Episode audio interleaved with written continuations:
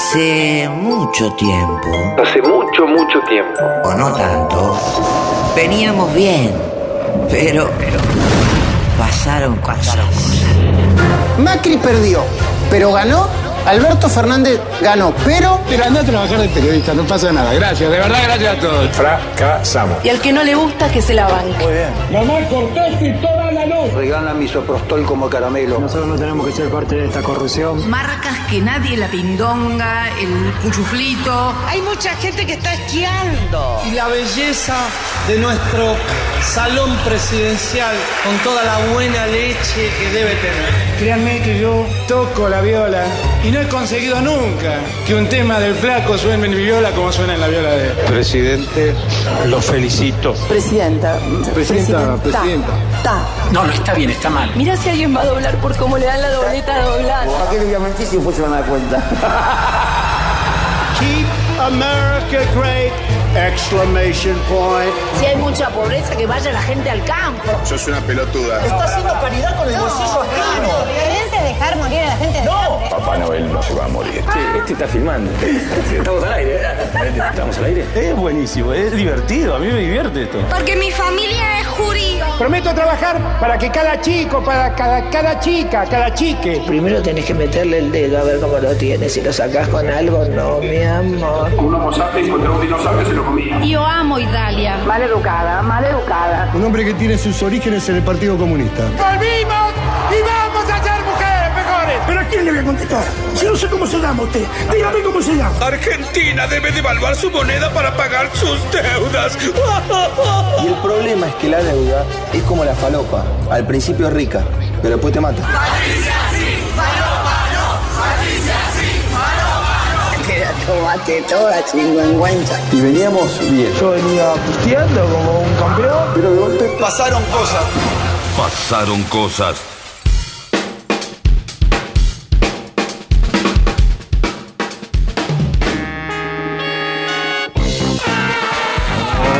Hola, hola, hola, hola, hola, hola, hola, hola, hola, hola, hola, hola, hola, hola, ¿qué tal? ¿Cómo están? Bienvenidos, bienvenidas. Esto es Pasaron Cosas, mucho más que una moda pasajera, una presencia permanente en tus tardes. Sí, aún con un poquitito de carraspera todavía, una carraspera covidosa para vos, no de toda. Mira, buenas tardes, bienvenida, adelante. Muy buenas tardes. Por suerte estoy a distancia, entonces no me molesta ni tu carraspera, ni tu tos, ni, ni esa garganta esforzada post-COVID. Yo lo dejo todo en el hola, hola, hola. Vos sabés que es, es para mí eh, casi una de- declaración de principios. Yo, eh, si no hago el hola, hola, viste, Eh, pero bueno, cuesta, cuesta, no les voy a decir que no. Eh, de vez en cuando sale una tosida bien albertiana, ¿viste? O ayer cómo lo tosió al gatito silvestre, qué tremendo anoche, por favor. Perdón que te sigo con tos. No, está todo bien, Albert, está todo bien. Un poquito de agua les pido, puede ser. Gracias. Sí, ahora está raro lo de pedir agua, ¿viste? Porque no sabés si te abrieron la botella antes, quién la tosió, quién la mandó. ¿Por qué? Y es el bicho este, es una cosa tan tremenda, ¿no? Es tan tremenda. Eh, pero bueno, acá estamos, acá estamos, enteros y eh, además definitivos, ¿eh? Definitivos. Nada de, nada de, enamoramientos pasajeros, ni, ni rush fugaces, ¿eh? Somos algo para siempre. Se ríe. Qué específico, qué específico. Me gusta esa determinación para un martes soleado en la ciudad de Buenos Aires. Me encanta. Me mira y no se te ve tan definitivo, me, me piensa. Es horrible, es horrible verlo en los ojos, ¿viste? Bienvenido, buenas tardes, Nahuel Prado, ¿cómo estás? Buenas tardes. Justamente vos sabés que un rash es lo que te puede dejar un amor pasajero. En la zona genital en general, se, se un ardor que Nahuel, se quita con penicilina la mayoría de las veces. Ya sabemos de qué se trata. Eh, una vez me has preguntado si yo iba a decir chancro sifilítico al aire y lo acabo de decir. Gracias, Naus, gracias. No esperaba menos de vos, ¿eh? Tres minutos de Pero es una picazón, Sí. ¿no? Un poquito, algún- una cosita, una infección, un dolor al orinar. Hay que atenderlo y mirar, igual consultar al médico. Listo, listo, ya O a la está. médica, ¿no? No, está, ya está. No, no, Mauro, quédate. No, no se enoje. Pero Nah, esto es educación para la salud. Tampoco te chicos. hagas el fino, Mauro, ¿eh? Tampoco te hagas el fino. No, pues viste, ay, ay, ellos Claro. dicen chancros y. Bueno, y quien dice promiscuidad Dice Alejandro Claro. Wall. Bienvenido, buenas tardes, Wall. señor. Adelante. Si, si vas a hablar de cosas definitivas, habla por vos. No, no, no, no nos involucres a todos los integrantes del programa, ¿sí? Ay, Porque.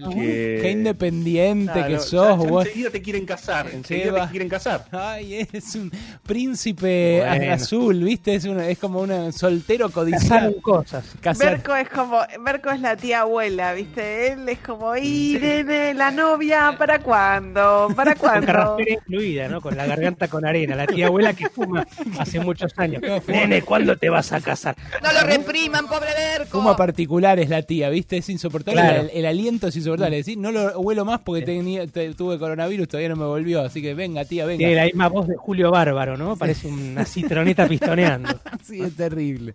Pero bueno. Y esa tos eh, eh, mucosa, ¿no? Esa tos Claro. que eh, saca, que, que escuchás esa- ese moco en la garganta. Y los caramelos Basta, media hora en la basta. caramelera. Hay gente comiendo, loco, basta, basta de decir moco, chancro. Por favor, Bueno. pero en serio les pido, en serio les pido. Yo sé que ustedes están muy confiados en la potencia viral de este programa. Bueno, justamente la viral. Eh, pero. Bueno, ¡Orden! No- No, en Bueno, serio. bien. Lo, traigo, lo traigo a Sergio, ¿eh? Lo tra- no, en serio, no me hagan calentar. Mauro ya. Agrupación.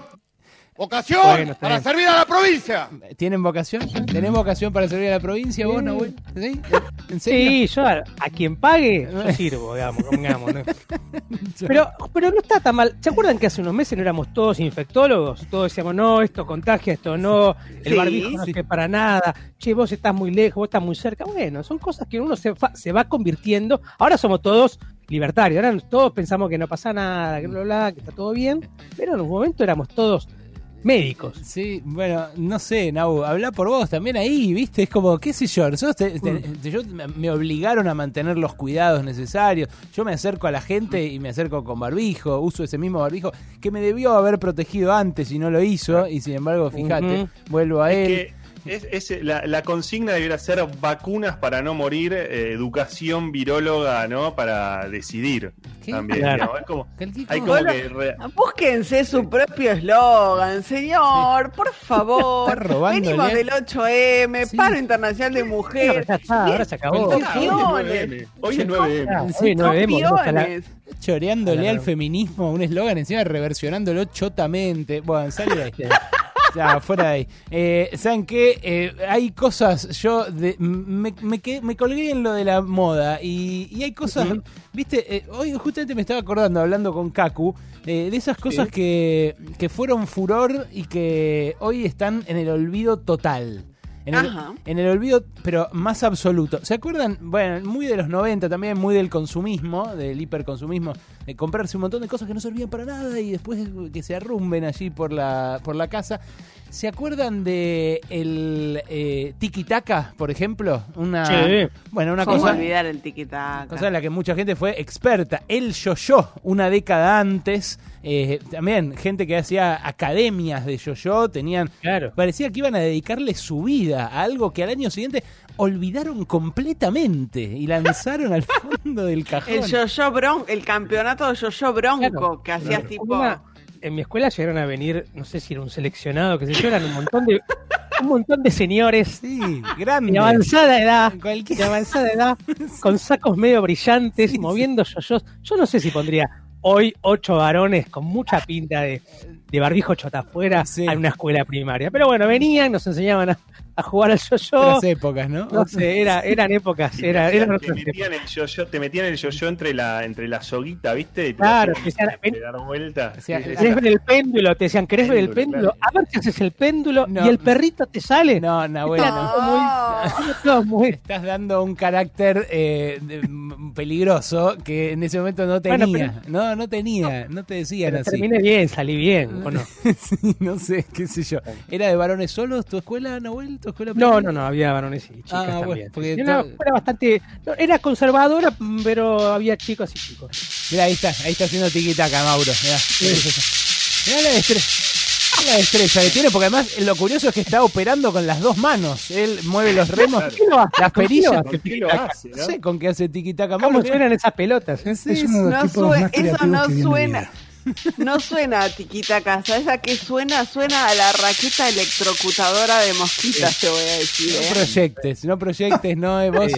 Necesitas cómplices para tu genocidio mosquitil. ¿eh? Y hablando de tiki-taka, es tiki-taka, no es una itaca, porque si no la, la, la ex ministra se pone, ya se, se entusiasma cuando escucha itaca. El que quiere estar armado, que anda armado. El que no, No. quiere estar armado, que no anda armado.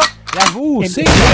no dispare, no, alto el En fuego. la escuela se prohibió el tiki-taka justamente porque había algunos niños que lo usaban cual si fueran boleadoras de Welche, ¿no? Es que, un arma, yo, yo tuve mucha habilidad con las dos manos del tiquitaca, o sea, tenía los dos y llegué a, a manejar esa habilidad. Ahora, ¿sabes ¿En lo, que hubiera sido, sí, ¿sabés lo que hubiera sido el tiquitaca Sí. durante este, esta etapa de, de aislamiento con los pibes y las pibas adentro jugando al tiquitaca? Sí. Ahí sí saca la de la de Bullrich. Quedaba- la de Bullrich. no, pero quedaban Las menos, ojos sanos que en el Chile de Sebastián Piñera. Quedaban con- si teníamos tiki-taka este año, boludo. Es tremendo. Es un arma. Pero escúchame, teniendo PlayStation, teniendo juegos online como el Among Us, ¿qué hace un nene con una tiquitaca? O sea, es Nada. un O sea, segundo dura la moda. ¿Cuánto puede durar? Claro, Puede durar, tiene, en serio. sí, tiene razón en eso, Nahuel. ¿eh? Tiene- Hay que reconocerle. Eran atractivos de épocas más aburridas en general. De Claro. épocas así donde, bueno, había que conformarse con lo Acá que. me, chusmea, acá me chusmea el amigo Sebastián Grandi un reempl- una especie de reemplazo del tiquitaca que fue el spinner, que no hacía ruido. ¿Vieron el spinner que lo, Sí, lo- sí. lo- como un este un Insólito, cilindro- insólito divertimento, insólito. El tiquitaca por lo rulemán. menos requería Un cierta habilidad, no sé, practicabas. Perdón. El spinner era una cosa insólita. Moda de hace dos años el spinner, ya, hace poquísimo, ¿no? Sí. eh, Sí, miren, sí. Yo hice una columna sobre el spinner cuando hacíamos el lobby. Claro, la Y típica. sí, lo que es Bueno, bien, eh, uh, hay toda No una, hay toda No, una no, no, genealogía, hay una genealogía porque eh, tenés el el tiki, el yo-yo, el tiquitaca, después el diablo, ¿se acuerdan esa cosa que más Sí. hipona, Sí. ¿no? Más, más como Sí. De la hay gente que lo maneja bien. ¿eh? Hay, hay gente que se dedica al circo. Sí. Digamos, no, no estoy hablando de los, de los chicos que van a la esquina noblemente. Se fumó, se fumó, A- a, fumar moneda. No, a fumar porra. Hay- hay- Todos soy- ladrones, no, delincuentes. No son ladrones, Jorge, nada que ver. No, ¿Qué- ¿Cómo no. estigmatiza, eh? Qué bárbaro. Pero yo, yo Sí. he llegado a ver eh, espectáculos de circo. Ya lo francés, vivimos, eso. juegan con el diablo y hacen cosas bastante impresionantes. ¿eh? Déjate de joder, no, en serio. Vos porque usás esos pantalones de llama del, del Sí. altiplano. Bueno, eh, está bien. ¿Saben Qué Eh, vamos a pedirles hoy cosas que fueron furor, que estuvieron muy de moda y que fueron olvidadas después. Sí, vale, vale personas también. Vale, Fran- vale Francisco de Narváez, por ejemplo. ¿eh? Vale, valen personas. Porque claro... eh, Macri. no, más o menos, ese no sería un buen ejemplo, ¿ves? Porque eh, tiene que ser muy de moda en un momento porque la repega. ¿Pero quién es Macri San Martín? Grosso, grosso, grosso la pega y después desaparece. Macri no desapareció, está ahí, está vivito y coleando, se va de vacaciones como antes, sigue teniendo su gente, sus fanáticos. No, no, no. Me- ¿Vos decís? eh, olvidado total. Necesito modas eh, que eh, fueron furor y que ahora están completamente en el olvido. Cosas de los 90, ya les dije. Bueno, muerde cordón de zapatillas. ¿Te acordás lo de la tortuga ninja? Sí. Bueno, Vamos a jugar padre. Ahí, pádel, claro que sí, por supuesto también. Eh, lo que quieran, ¿eh? No tiene por qué ser de esa década, puede ser otra cosa también. Eh, pueden ser las almohadas de. Las alm- esas de tachero, ¿viste? Las de bolitas de madera Sí. que estaban de moda en una época eh, en general, fuera del público, del, del especializado, del conductor eh, así profesional. Bueno, ahí tienen, ¿eh? Eh, una consigna amplia para que se sumen hasta las 4 de la tarde. Cosas olvidadas. Hashtag c- cosas olvidadas en arroba pasaron cosas 899. Y por supuesto también la posibilidad de dejarle un mensaje a Un poquito Mauro. de agua les pido, profesor. Gracias. Ahora me traen para mí también, Albert. En el 155-379-8990, mensajitos de menos de 10 segundos para que lo pongan al aire en este, su programa favorito. Esa batería sincopada preanuncia la llegada de él, del flaco Spinetta. Quédate con nosotros.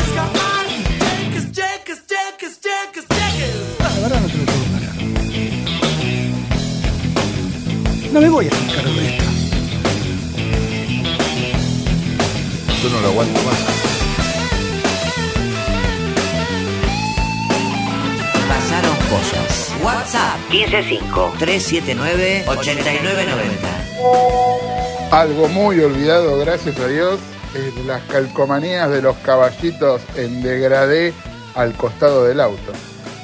Sí, salían mucho ¿eh? en una época. tratamos de usar es la alcancía, porque todo lo que metes ahí en este país se devalúa en 5 minutos. Cosas olvidadas. Clericó con cola. ¿Quién se acuerda de un tema de ese tipo? Bueno, pero la pegó grosso, ¿eh? Por eso es exactamente lo que estamos buscando. Un hit fugaz, una, una moda muy pasajera, pero muy intensa. Y sí, son las que suman nuestros oyentes. Memoriosos, ¿eh? Claro que sí. Toca, toca tranquilo, flaco, que esta es tu casa, capo. Yo soy ¿Qué? un loco de la guitarra. Y yo sé, Albert, por eso lo mimamos de entrada.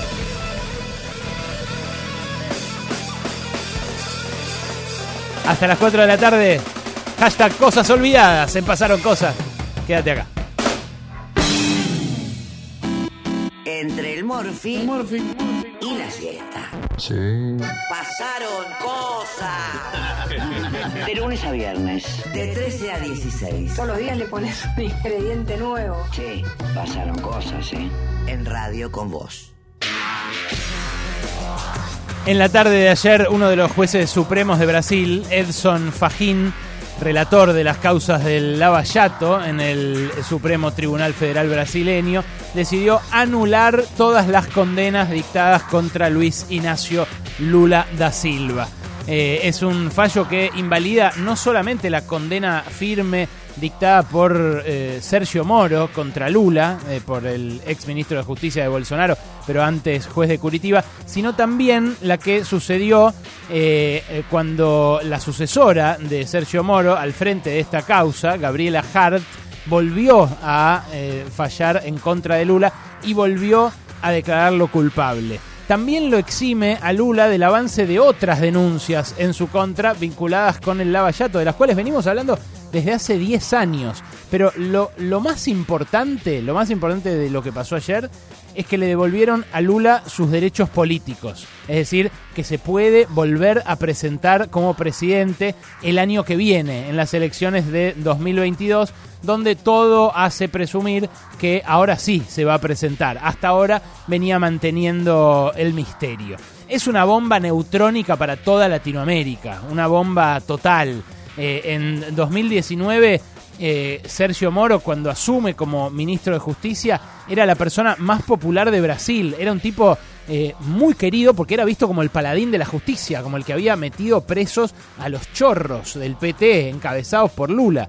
Y eh, tenía una imagen mediática cuidadosamente construida durante los años previos, eh, en la cual había sido juez de primera instancia, había desbaratado una red gigantesca de sobornos y sobreprecios en contratos con Petrobras, en contratos con otras empresas estatales, eh, y claro, había metido preso al principal empresario de Brasil, a Marcelo Odebrecht. Eh, a políticos del más alto nivel, a eh, políticos de distintos partidos políticos incluso. Eh, entonces, eh, claro, Sergio Moro, ese paladín de la justicia, incluso protagonista de series. ¿se acuerdan de la serie El Mecanismo de Netflix? Bueno, Sergio Moro había construido esa reputación de intachable. haciendo que un montón de personas que parecían intocables fueran condenadas, apresadas en tiempo récord. Se convirtió en un símbolo de la lucha contra la corrupción. En 2014 eh, lo nombraron eh, una de las personas más influyentes de Brasil. Eh, en 2015 le dieron la medalla de mérito legislativo. Entonces, la, la campaña parecía perfecta. Y cuando asumió Bolsonaro, con Lula ya preso, lo puso como ministro, como garantía de legitimidad para el poder. Eh, y también como fuente de confianza para las clases medias, claro, porque eh, eh, empezaba a gobernar un tipo que era un ex milico, un ignorante, un antivacunas, homofóbico, casi un barra brava prácticamente, eh, y para una, una importante franja de la clase media, bien pensante de Brasil, era intolerable. Bueno, Sergio Moro fue el contrapeso de eso. Fue el que hizo digerible a Bolsonaro para, eh, bueno, las clases medias urbanas de Brasil. Y ahí empezó a verse rara toda esta historia porque asumía como ministro el tipo que había metido preso a Lula. Y como Lula estaba preso, Bolsonaro había sido electo presidente, porque le había ganado las elecciones a, un candidato que nadie conocía, que era Fernando Haddad, eh, que contaba con el apoyo de Lula, pero que Lula ni siquiera podía hacer campaña por él, porque estaba preso. Y no le dejaban ni siquiera dar entrevistas a los diarios. Eh, entonces, eh, bueno, asume Bolsonaro, asume Sergio Moro, y después, después, ocurre una gigantesca revelación de datos eh, del sitio de Intercept que muestra que Sergio Moro en realidad había fraguado buena parte de ese proceso combinando con fiscales y con medios de comunicación la oportunidad de mostrar cada cosa, de mostrar cuándo eh, el departamento de Lula, cuándo determinado movimiento de una cuenta bancaria, cómo configurar un escenario, un clima para que Lula fuera corrido de la cancha. Bueno, eso es lo que ahora los kirchneristas acá en Argentina llaman lofer. Eh, es la doctrina a través de la cual la justicia toma bajo su control los resortes de la política y entonces como la política se judicializa y la justicia se politiza, terminan mandando los jueces. Esa doctrina, según el kirchnerismo, es la que se aplicó en todos los países latinoamericanos en contra de los líderes populares. Eh, y la verdad, y la verdad, eh, acá es problemático hablar del offer. eh, porque en Argentina, bueno, a Lázaro Báez le encontraron los 61 millones de dólares que le incautó la justicia. Y también José López apareció filmado eh, y después detenido con 9 millones de dólares y una ametralladora en un convento. Y también está Ricardo Jaime, que reconoció en la justicia que cobró coimas de un tipo que todavía sigue teniendo la concesión de la terminal de ómnibus de retiro. Y también están eh, Julio Devido y Amado Vudú, eh, que están ahí viviendo entre lujos que no pueden justificar eh, con los ingresos que tuvieron en vidas enteras dedicadas a la función pública. ¿Cómo hace un tipo como Devido para tener la mansión que tiene en un, en un club de chacras de Zárate, donde además tiene una colección de pájaros? Eh, qué sé yo, es, eh, es difícil de justificar. Eh, pero ojo, porque no todo es lo mismo. Porque eh, Axel Kisilov se fue a vivir a La Plata ahora que es gobernador, pero sigue teniendo solamente eh, una casa enfrente de agronomía y un auto medio vergoso, como dice el del club de, la cancha de rugby. Eh, y hay mil historias de sindicalistas millonarios, pero yo conozco también las casas del jefe de los aceiteros, Daniel Jofra, y la casa del jefe de los metrodelegados, Beto Pianelli, eh, y siguen viviendo como cuando los eligieron dirigentes. Entonces, eh, mezclarlo todo es también parte de la operación. eh, para uno y para otro lado, porque mezclar a, a justos con pecadores es lo que hacen, por supuesto, los que quieren correr eh, del medio a los líderes populares latinoamericanos, pero mezclar justos con pecadores también es lo que hacen ellos, cuando dicen, bueno, acá nos están persiguiendo a todos, incluso a los que vemos que chorearon ostensiblemente. Por eso, a mí me, parece más importante la geopolítica de este caso que lo estrictamente judicial. Porque, eh, claro, Lula pasó 580 días preso. Lula sobrevivió al COVID. Lula eh, sobrevivió a una campaña en su contra sin pruebas eh, que la verdad lo corrió de la cancha, lo sacó de la cancha, como querían las élites brasileñas hacer desde el momento en el que se convirtió en presidente, desde el momento en que se empezó a postular a presidente, en realidad. Eh, pero claro, ahí tampoco es todo lo mismo, porque a él no le encontraron pruebas, a Dilma Rousseff tampoco le encontraron pruebas, pero hubo un montón de tipos en el medio que chorearon como locos, ¿no? ¿No chorearon como locos eh, los dirigentes del PT que reconocieron eh, haberle pedido plata a contratistas, haber metido en el medio a, otras empresas eh, mm, para sacarle eh, fluidos fondos a, Petrobras?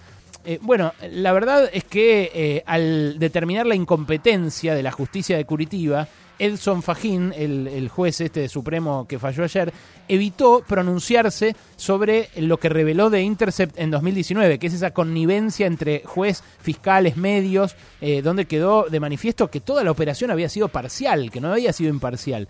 Eh, desde su designado incluso como encargado de la, de la causa, desde que este Fajim está detrás del caso, que hace como cinco años. Pero aunque resulte problemático, y resulte problemático acá hablar del offer, porque apenas decís lofer sos kirchnerista, o apenas decís que eh, no existe el lofer y que es todo corrupción, bueno, sos macrista, me parece que hay que pensarlo y reflexionarlo con mucho cuidado desde el punto de vista del poder en, en toda América. Porque cuando eh, la sacaron a Dilma del medio, Brasil estaba colándose entre las seis potencias más grandes del mundo. La estaba corriendo a Gran Bretaña. ¿Se acuerdan? Esa foto eh, de Brasil corriéndola del sexto puesto del nivel mundial a Gran Bretaña de las potencias. Bueno, cuando Petrobras descubrió el presal, el petróleo en el, en el Océano Atlántico, Estados Unidos desplegó la cuarta flota en todo el Atlántico Sur. Estados Unidos siempre tuvo como hipótesis de conflicto Brasil, que es un país de 212 millones de habitantes que tiene todo para, para crecer como loco. Entonces, eh, la verdad, Odebrecht era un coimero también, efectivamente, pero era el mayor contratista de América del Sur y ahora no es más. Y Petrobras era una empresa de las más grandes de América del Sur y ahora tampoco es más. Entonces hay intereses, eh, están conectadas unas cosas con otras. Y me parece que vale la pena verlo así en el largo plazo cuando uno ve situaciones como esta. Lula hoy está libre. Es muy probable que el año que viene se presente a elecciones y es muy probable que vuelva a ser presidente de Brasil.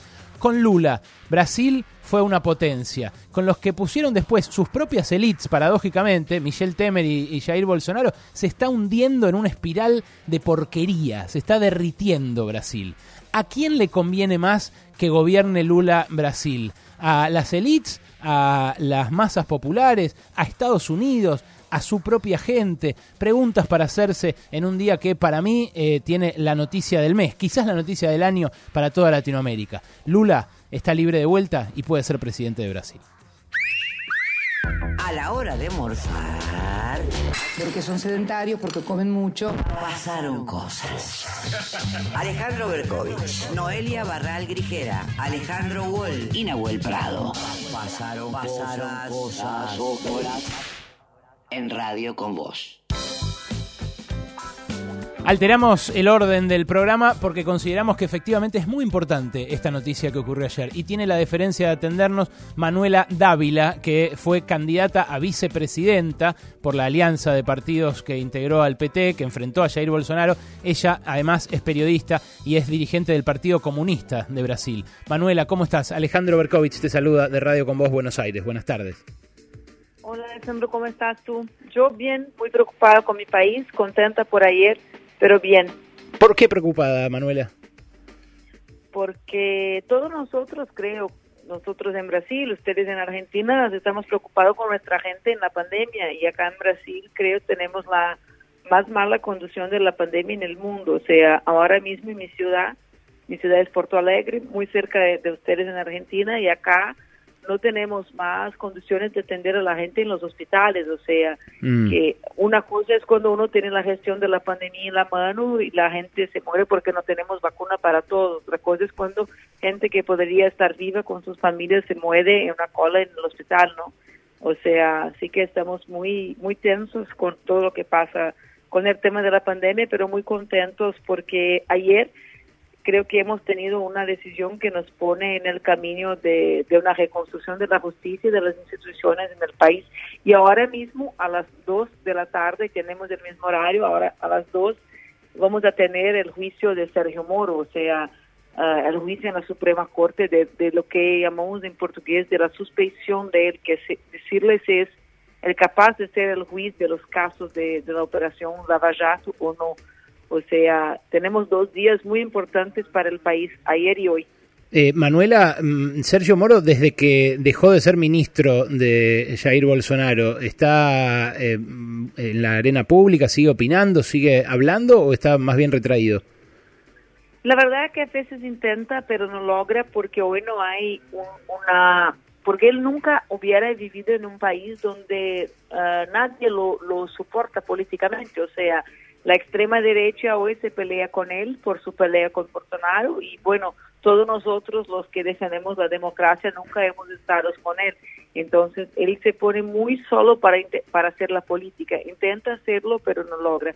Y bueno, está trabajando y eh, te lo dijo trabajando y me pongo a reír porque trabaja justo con la gente que él ha, ha intentado poner en juicio, o sea, trabaja para intentar salvar Odebrecht de las acciones que él ha ponido, o sea, es un, un tremendo, bueno, un tremendo pícaro, ¿no? Un pí, a, alguien que, que siempre se, que siempre pone el trabajo con una cosa que no que no se puede hacer, o sea, Está defendiendo a Odebrecht. es la- es- Ahora Sergio Moro está defendiendo a Odebrecht después de haberla... no, no, no directamente, sino que trabaja en los escritorios que ponen Increíble. y ponen que, que negocian las salidas para Odebrecht. O sea, eh, él que fue el, el juez que, que ha dicho a la gente en Brasil que iba a sacar la corrupción, hoy es uno de los corruptos del país. Es lo que tenemos, ¿no? Porque la corrupción no es solo cuando uno se pone en el dinero público, sino cuando utiliza la condición que ha construido política y públicamente para, para hacer al revés lo que hacía. O sea, es increíble lo que hace hoy. Manuela, hay una imagen negativa de Lula construida a lo largo de tantos años de investigaciones que parece difícil de perforar. ¿Vos te imaginás a Lula presidente otra vez el año que viene? La verdad que sí, todos nosotros lo imaginamos porque eh, todos nosotros extrañamos vivir en el Brasil de Lula. Y sí, tú estás correcto cuando dices que hay una imagen muy negativa, pero tampoco las élites tienen lo que hacer con que han construido, porque eh, todo el proceso después de Lula, que empieza con el golpe contra Dilma, es un proceso que las élites brasileñas tienen eh, responsabilidad y ahora no, saben cómo salir de eso. Entonces, sí es verdad que hay una, una imagen negativa construida con muchas cosas, con Lava Jato, con el juicio, con la prensa, ¿no? Con la prensa, con, con una derecha que se pone como democrática, pero que ha, bueno, ha, ha hecho con que Bolsonaro sea nuestro presidente y después con el tema de las fake news y eso. Todo eso ha logrado construir algo en torno de Lula y de la izquierda, pero si uno de nosotros tiene hoy condiciones de ser el presidente de Brasil, es él porque el pueblo, no, no solo nosotros que estamos en la política, el pueblo extraña vivir en un Brasil con, con lo que Lula, con, con lo que Lula hacía, ¿no? En todas las dimensiones, la dimensión internacional. ¿Tú imaginas que en Brasil con Lula presidente no íbamos a tener una articulación para tener la vacuna? No, es imposible imaginar, ¿no? O que no íbamos a tener el aporte emergencial para la gente Uh, mientras tenemos la pandemia y la restricción de, las actividades económicas, no, tampoco. Entonces, uh, yo creo que sí, que es algo que es posible que pase con nosotros y iba a ser algo como, bueno, uh, Dios ha mirado a Argentina muchas veces en los últimos años, ¿no? Ustedes tienen el Papa Francisco, tienen Alberto, que tienen que mirar para nosotros una vez. Estamos muy cerca para que estemos tan lejos de Bueno. Dios que está tan cerca de Tampoco, tampoco nuestro presidente es un regalo de Dios, Emanuela, ¿eh? pero bueno, sí, la verdad que en comparación con Bolsonaro... pero- eh, Compares, compárelo con Bolsonaro. claro, sí, ¿no? sí, sí, en comparación con Bolsonaro, bueno, eh, te, te Con lo que pasa en nuestra región, ¿no? Sí, lo sí. que pasa en Bolivia, lo que ha pasado en Ecuador, o sea, ustedes han recuperado la posibilidad de tener un gobierno. Y en eso, la democracia, es y eso, y eso, Manuela, ¿qué, qué te hace, eh, qué te hace pensar sobre el pueblo brasileño? ¿Que no luchó lo suficiente por Lula? ¿O faltó movilización para sacarlo de prisión, para enfrentar estas acusaciones que ahora se prueban falsas?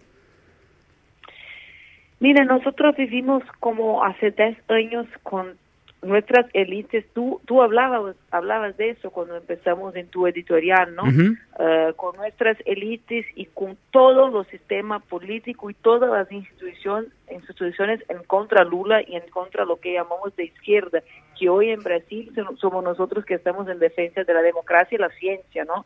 Y entonces yo creo que tiene mucho que ver con eso. Hay mucha gente que, que se ha ponido con, con- en contra Lula por cuenta de eso. Nosotros fuimos, fuimos del laboratorio global del tema de las fake news y de todo lo que eso representa, Mm. no solo en las elecciones de Bolsonaro. Creo que la gente y el mundo y los periodistas tomaron conciencia de, de eso con las elecciones de Bolsonaro. Pero la verdad es que eso empezó muy antes.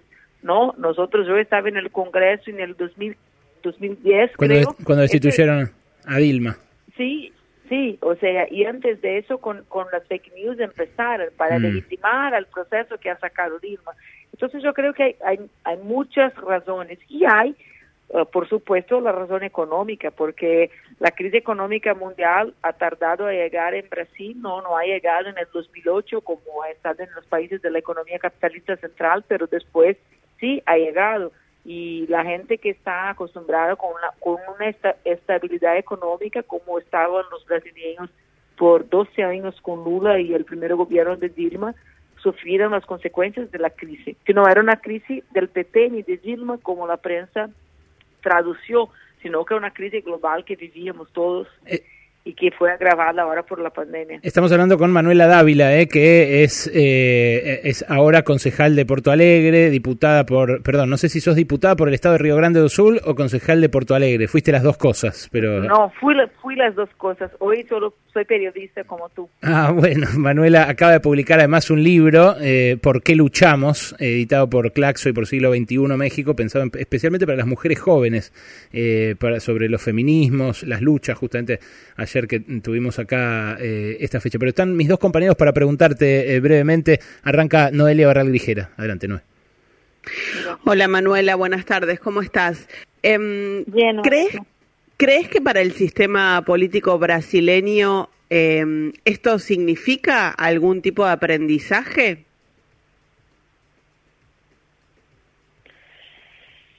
Ah, tú me preguntas específicamente lo que ha pasado con Bolsonaro y todo eso. Yo creo Sí. que el precio del aprendizaje es muy elevado para nuestro pueblo. O sea, los políticos no pueden y las instituciones no pueden ah, imponer un precio tan, tan, tan, un valor tan elevado al pueblo para aprender algo.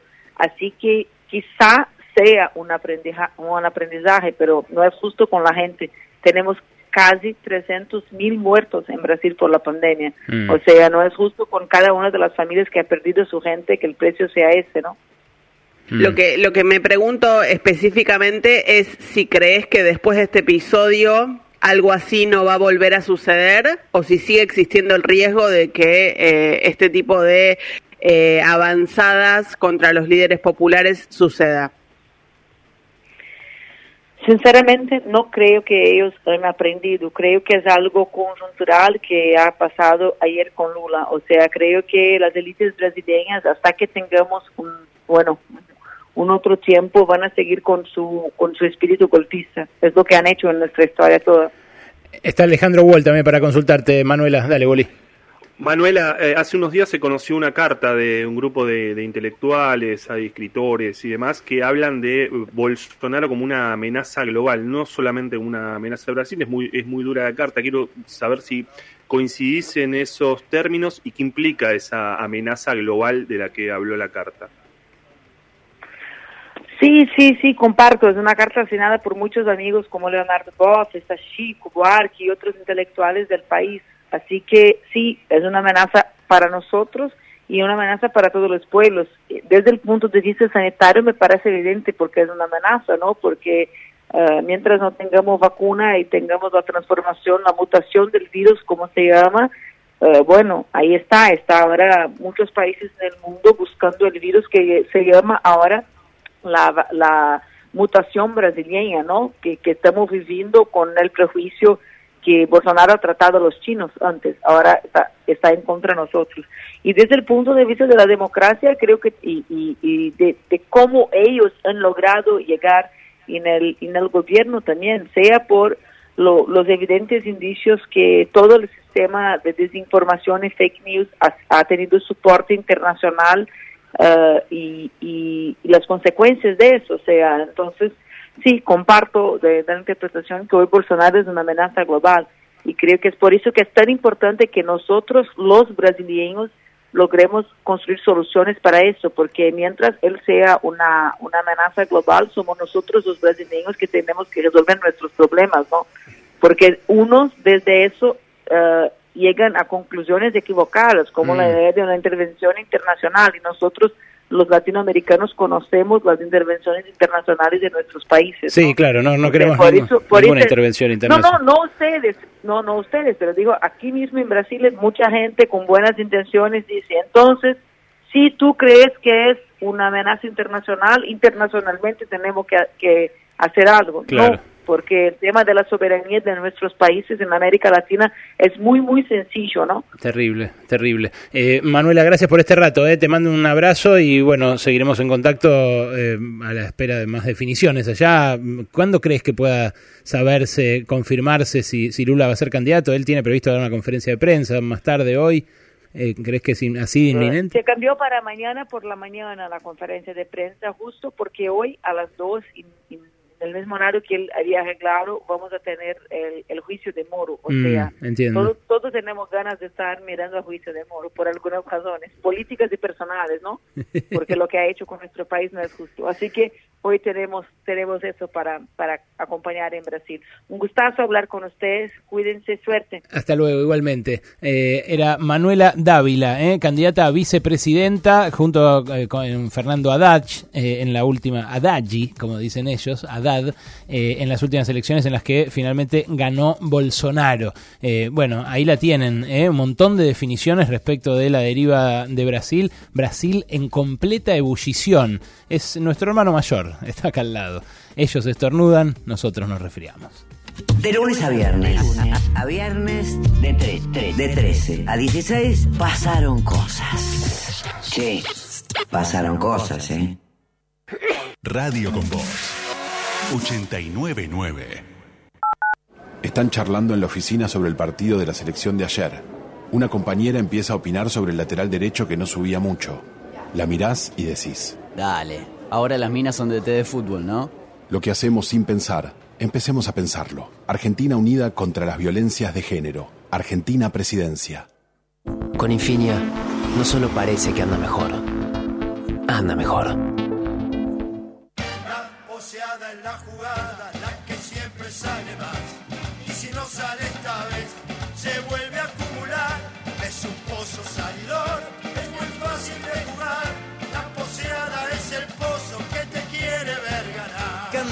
Que sale. La poseada está vacante. Más de 10 millones en premios y sortea todas las noches.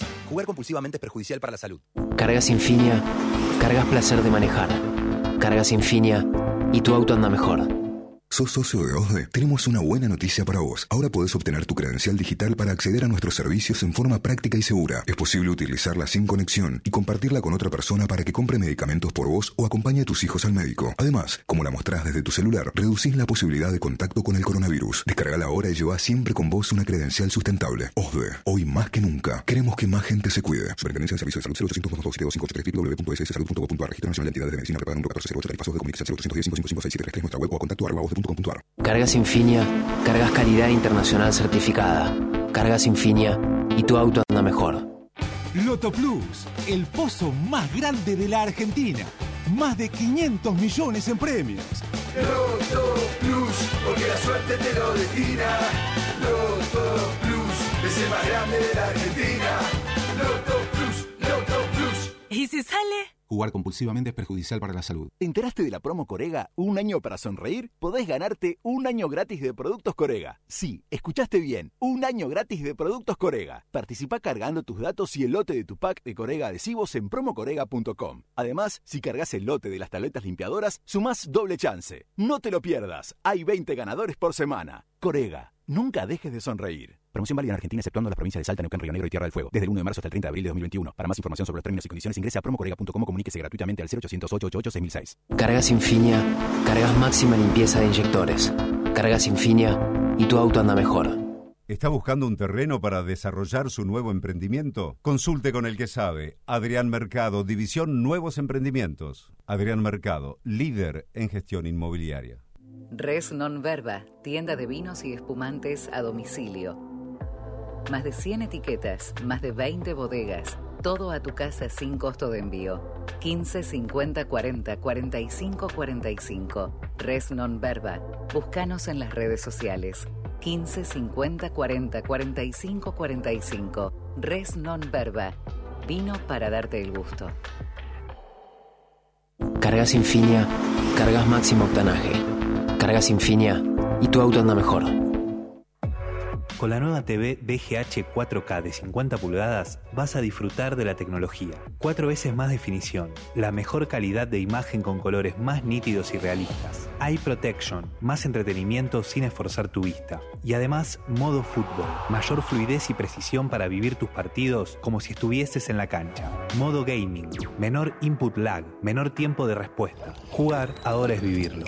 Conoce más en bgh.com.ar. BGH. Cargas Infinia, cargas más durabilidad para tu motor. Cargas Infinia y tu auto anda mejor. Está claro, ¿no? Los octavos de final de la UEFA Champions League están en ESPN. No te pierdas los cruces entre los mejores equipos de Europa en su camino a Estambul, porque el mejor fútbol del mundo está en ESPN. Moura, la batería con 18 meses de garantía. Si es batería, es Moura. Cargas Infinia, cargas tecnología molecular. Cargas Infinia y tu auto anda mejor. Yo uso una placa de descanso para dormir. Lo que no sabía es que acumula bacterias que podrían afectar mi salud. Las tabletas limpiadoras Corega Tabs eliminan el 99,99% de las bacterias que causan el mal olor en 3 minutos. Proba Corega Tabs. Es práctico y funciona. Cargas Infinia, cargas tecnología e innovación. Cargas Infinia y tu auto anda mejor. Listo, listo, ya está. 899 Radio con Voz. Pasaron cosas. El primer programa periodístico que provoca excitación de tipo erótico y sexual. Que desencadena orgasmos múltiples, colectivos y simultáneos al escucharlo. Tengan cuidado. El ministro de Salud de la provincia de Buenos Aires adelantó que próximamente se va a restringir muy fuertemente la salida de turistas al exterior. Sí, Daniel Goyán, el ministro de Salud, admitió que eh, cuando se renueve el decreto de distanciamiento social por la pandemia, se van a reforzar las restricciones para quienes viajen a países donde circulan las cepas británica y brasileña. Están evitando decirlo, pero de a poquito nos van aclimatando para un otoño y un invierno en el cual bueno, van a pasar cosas, ¿qué quieren que les diga? Marcos da pena, usted es Sí, asesor. ¿cómo Ah, pase, pase adelante, Marcos, como en su casa, ¿eh? barbijo más arriba, ahí arriba de la nariz, si puede. Bueno, mi viejo, cada uno es como es. Hacemos Usted- lo que estamos aprendiendo, como le digo siempre a las chicas. Usted es asesor del jefe de gobierno porteño. ¿En la ciudad también piensan restringir la salida de turistas? Eh, mire, Berkovich, usted sabe que aquí en la ciudad no somos muy entusiastas de las restricciones, sino para qué estamos vacunando a todos nuestros viejitos, ¿eh? Pero Marcos, justamente estamos recibiendo quejas de todos lados de lo caótica y mal organizada que está la vacunación a los adultos mayores acá en la ciudad y usted me dice que los están vacunando, viejo. Bueno, y no ve lo que le digo, mi viejo, ¿para qué meter restricciones si uno puede tener a la gente 45 minutos esperando al rayo del sol? El que no se desmaya, se hincha las bolas y se vuelve a su casa Solari, calladito la boca, sin necesidad de un decreto. ¿Ve cómo se restringen los propios viejitos solos? Vamos, los abuelos, esas cosas, les encanta que le digan abuelitos.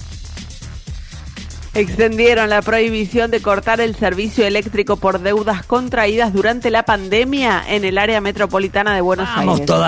El ENRE decidió que no se va a poder interrumpir el servicio por deudas previas al 28 de febrero y las boletas van a tener que permitir eh, pagar solo el último mes facturado sin necesidad de regularizar los saldos impagos previos. ¿eh? Atención a esto, tiene que ver con el bolsillo.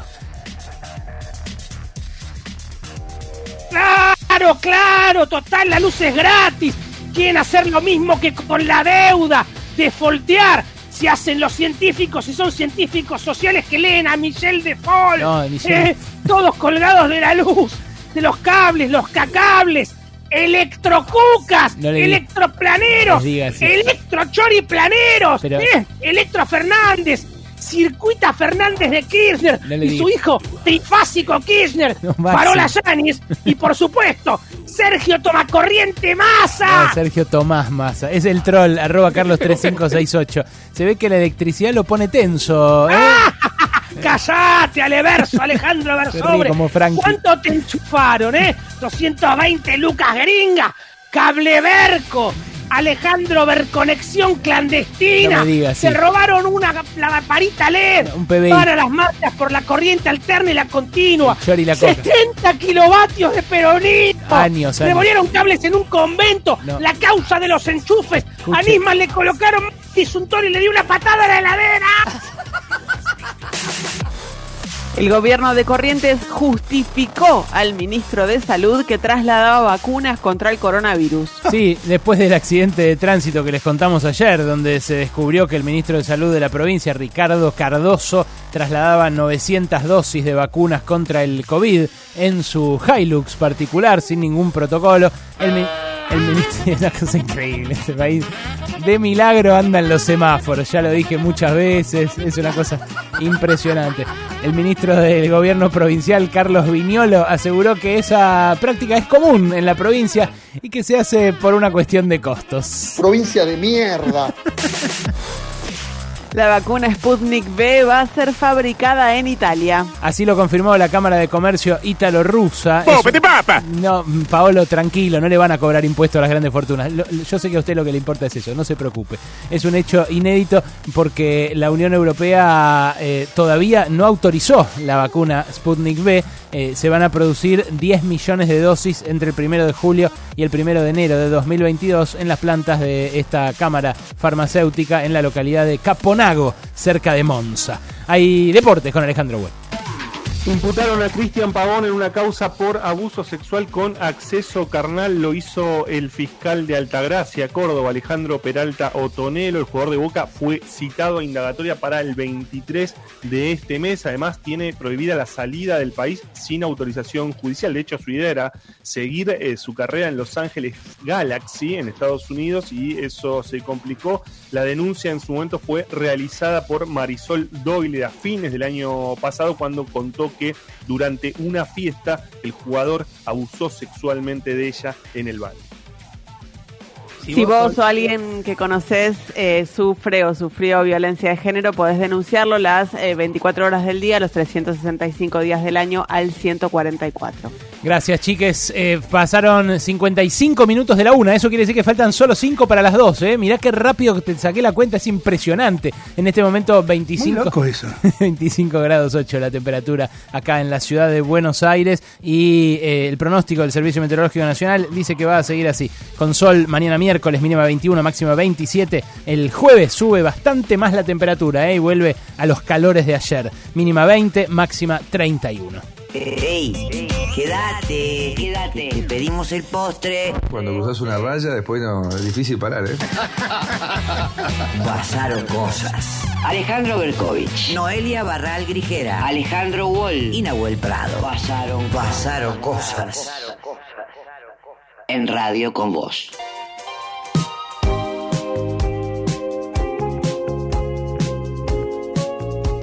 Suena departamento de banda Los Chinos. Ahora, vos hasta las 4 de la tarde podés quedarte con nosotros.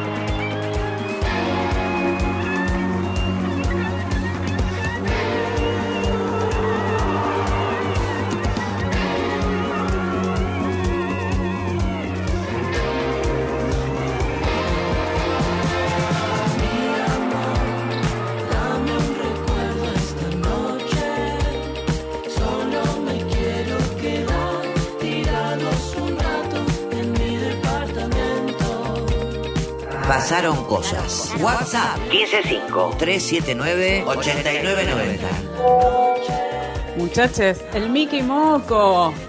Mal, mal reemplazado por el slime moderno de ahora. El Mickey Moco que venía con el ojo adentro, ese horrible. ¿Qué haces, Bergo? Buenas tardes. Llegó el momento del ahorro con Supermercados Día. Además, digitalizate con la aplicación Club Día y obtené más beneficios. Y ahora, escucha estas ofertas. Las mejores ofertas día. Durante todo marzo, papel higiénico doble hoja por 4 unidades a 99 pesos, rollo de cocina por 3 unidades a 59 pesos y jabón líquido para la ropa por 1.5 litros a 149 pesos, todo marca día. Conseguí estas ofertas y muchas más también en www.dionline.com.ar. Cada día más cerca. Oferta válida hasta stock de 60.000 unidades exclusivo para su seguridad solo para consumo familiar y productos de otros programas o promociones. Che, rompete ese Twitter. A veces en Twitter se pasan de Arroba, arroba pasaron cosas 899. Radio con Voz. Radio 899.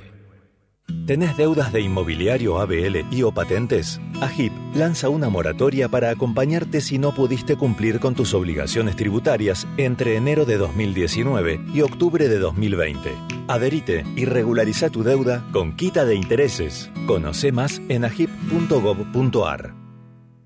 Ahorrar energía es responsabilidad de todos. Por ello, desde Naturgy te acercamos recomendaciones para hacer un uso más eficiente del gas natural y de esa forma puedas reducir tu consumo. Así, procura calefaccionar solo los ambientes donde haya gente y a una temperatura razonable. Utilizar el agua caliente solo cuando sea necesario y a la temperatura justa. Naturgy, cuidemos lo bueno, cuidemos el gas. Más consejos en www.naturgy.com .com.ar y seguinos en nuestras redes sociales. Picadeli. Hace más de 14 años que somos expertos en delivery y expertos en picadas. Ahora llegamos a más lugares que nunca. Tenemos delivery en el día y reparto programado pidiendo con 24 horas de anticipación. Consulta nuestro área de cobertura en www.picadeli.com. Picadeli, reconquistadores de encuentros. Moura, la batería con mayor durabilidad. Si es batería, es Moura. Desde 1890, en Cervecería y Maltería Quilmes, nos centramos en la gente. Por eso estamos comprometidos con la calidad de nuestras bebidas y con el desarrollo de nuestras comunidades en todo el país. Todo va y viene, las estaciones, las modas y las clases. Vuelven las clases y los beneficios Credicop siempre siguen. Del 11 de febrero al 12 de marzo, con tus tarjetas Cabal Credicop, ahorro y cuotas en cientos de comercios para la vuelta a clases. Conoce los comercios adheridos en www.bancocredicop.coop. Banco Credicop Cooperativo. La banca solidaria. Promociones destinadas a la cartera de consumo. Consulta vigencias, tope reintegro, comercios adheridos, bases y condiciones en www.bancocredico.coop. Con Infinia, no solo parece que anda mejor, anda mejor. ¿Sabés cuál es la clave para pasar un verano menos pesado y menos amargo? Nosotros no, pero nos parece que elegir una birra menos pesada y menos amarga es un primer paso. Lo demás lo vamos viendo. Por un 2021 menos pesado y menos amargo. Beber con moderación. Prohibida su venta a menores de 18 años. Parrilla Lo de Jesús. Ahora en tu casa. Te sigue acompañando con una carta repensada para llegar a tu mesa. Las mismas carnes de siempre con nuevas propuestas de cocina casera. Cortes madurados y platos listos envasados al vacío. Su vinoteca La Malbequería te lleva los vinos con combos especiales y un 30% off. Con delivery propio y sin cargo. Más info en arroba lo de Jesús y arroba la malbequería. Biogénesis Vago presenta su línea de productos para mascotas ya disponible en la veterinaria con la calidad y el desarrollo tecnológico que la caracteriza. Reforzando nuestro compromiso con los profesionales de la salud animal, te recordamos la importancia de consultar a tu veterinario. Biogénesis Vago, la evolución de la salud animal. Los accesos a la ciudad funcionan con total normalidad. Ya se está descomprimiendo autopista 9 de julio y calle Corrientes y está liberada Avenida Belgrano que estuvo congestionada por cortes con manifestantes. Si estás volviendo a casa y lo que no se descomprime es tu dolor de espalda, probá Voltaren Emulgel con diclofenac que se aplica sobre la zona del dolor, reduciendo la inflamación y acelerando la recuperación. Voltaren, efectivo alivio del dolor sin comprimidos. Voltaren Emulgel es una alternativa frente al uso de tratamientos orales. Contiene diclofenac dietilamónico. Hoy más que nunca es bueno seguir hablando y sonriendo con confianza. Por eso, si usas prótesis dental, probá Corega, que asegura tu prótesis durante todo el día y te da la confianza que necesitas. Corega, nunca dejes de sonreír. Yo estoy fuera de eso. Si vas a tirar plásticos, cartones, vidrios, metales o papeles, llévalos siempre limpios y secos al contenedor verde o punto verde más cercano, o entregáselos en mano a un recuperador urbano. Para saber más, entra a buenosaires.gov.ar barra reciclables. Buenos Aires Ciudad. El 9 de marzo de 2015 arrancó la programación de Radio con Voz, un año en el que pasaron muchas cosas. La dupla Macri-Michetti ganó las elecciones, encontraron muerto al fiscal Nisman, terroristas islámicos atacaron la redacción de Charlie Hebdo en París, Grecia se declaró en quiebra, Obama se reunió con Raúl Castro, firman el acuerdo de París para enfrentar el cambio climático, se hizo la primera marcha de Ni Una Menos, en AFA votaron 75 personas, pero Tinelli sacó 38 votos a favor y otros 38 en contra. El Papa Francisco visitó Estados Unidos y Cuba, el blue llegó a los 15 pesos, Boca Juniors salió campeón. Desde ese día, siempre con vos. Ayer, hoy y mañana, seis años. Radio con vos. ¡Feliz cumpleaños! ¡Que lo cumpla! Aire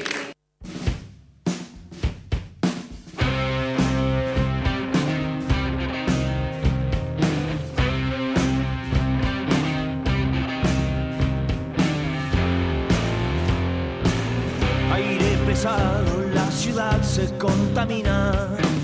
El gato negro está cruzando tu avenida y los que ven, no ven. Pasaron cosas